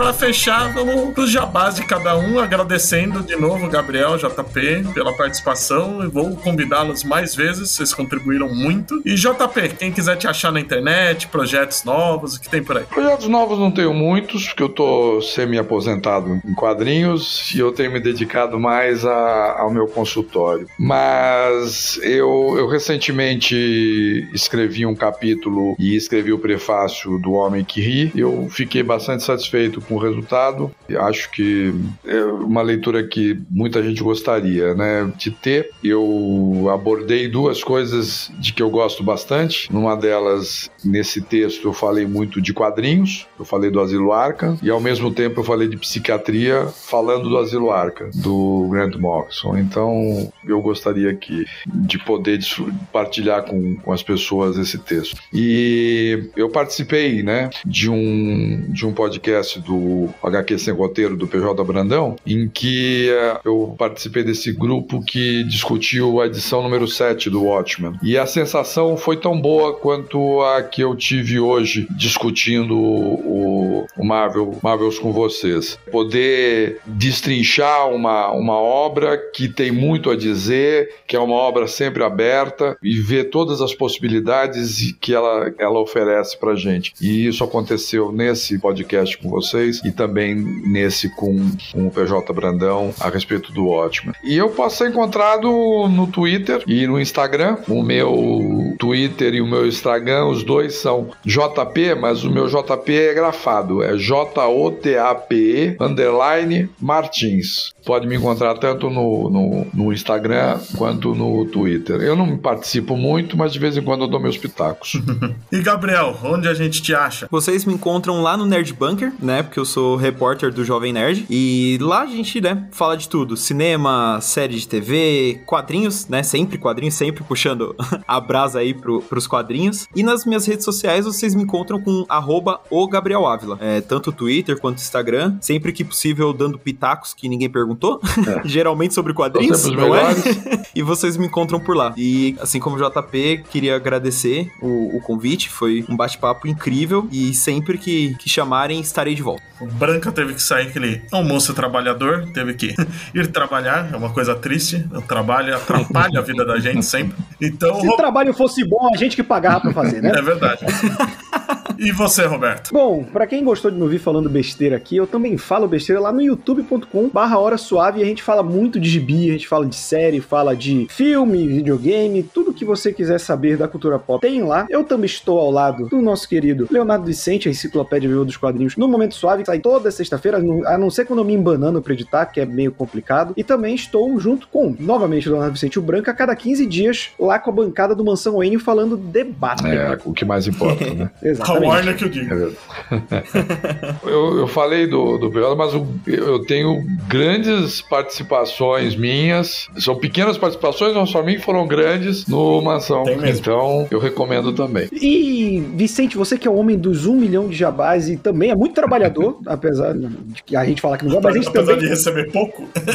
É, então, a gente não está atrelado à remuneração, o nível de trabalho, mas também, quem quiser encontrar a gente fora do podcast Fala Animal, onde te encontra? O Fala Animal também é um site que fala mais sobre quadrinhos, mas tem também séries, um pouquinho de games, filmes, então é falaanimal.com.br nas redes sociais, tanto no Instagram quanto no Facebook é Fala Animal e no Twitter Fala Animal Site. Além disso, eu escrevo material para Script, Editora Europa, tô quase todos os números da Mundo de Super-Heróis. Logo, logo tá saindo o Prodígio, livro sobre o Robin que eu escrevi para Script. Legal. E espero ter novos projetos para anunciar em breve. E é isso. Fica de novo a recomendação para ler Marvel, se você ainda não leu. Não passe vergonha quando vai conversar com os amiguinhos nerds. Ou melhor, passe que nerd é chato, fica cobrando credencial.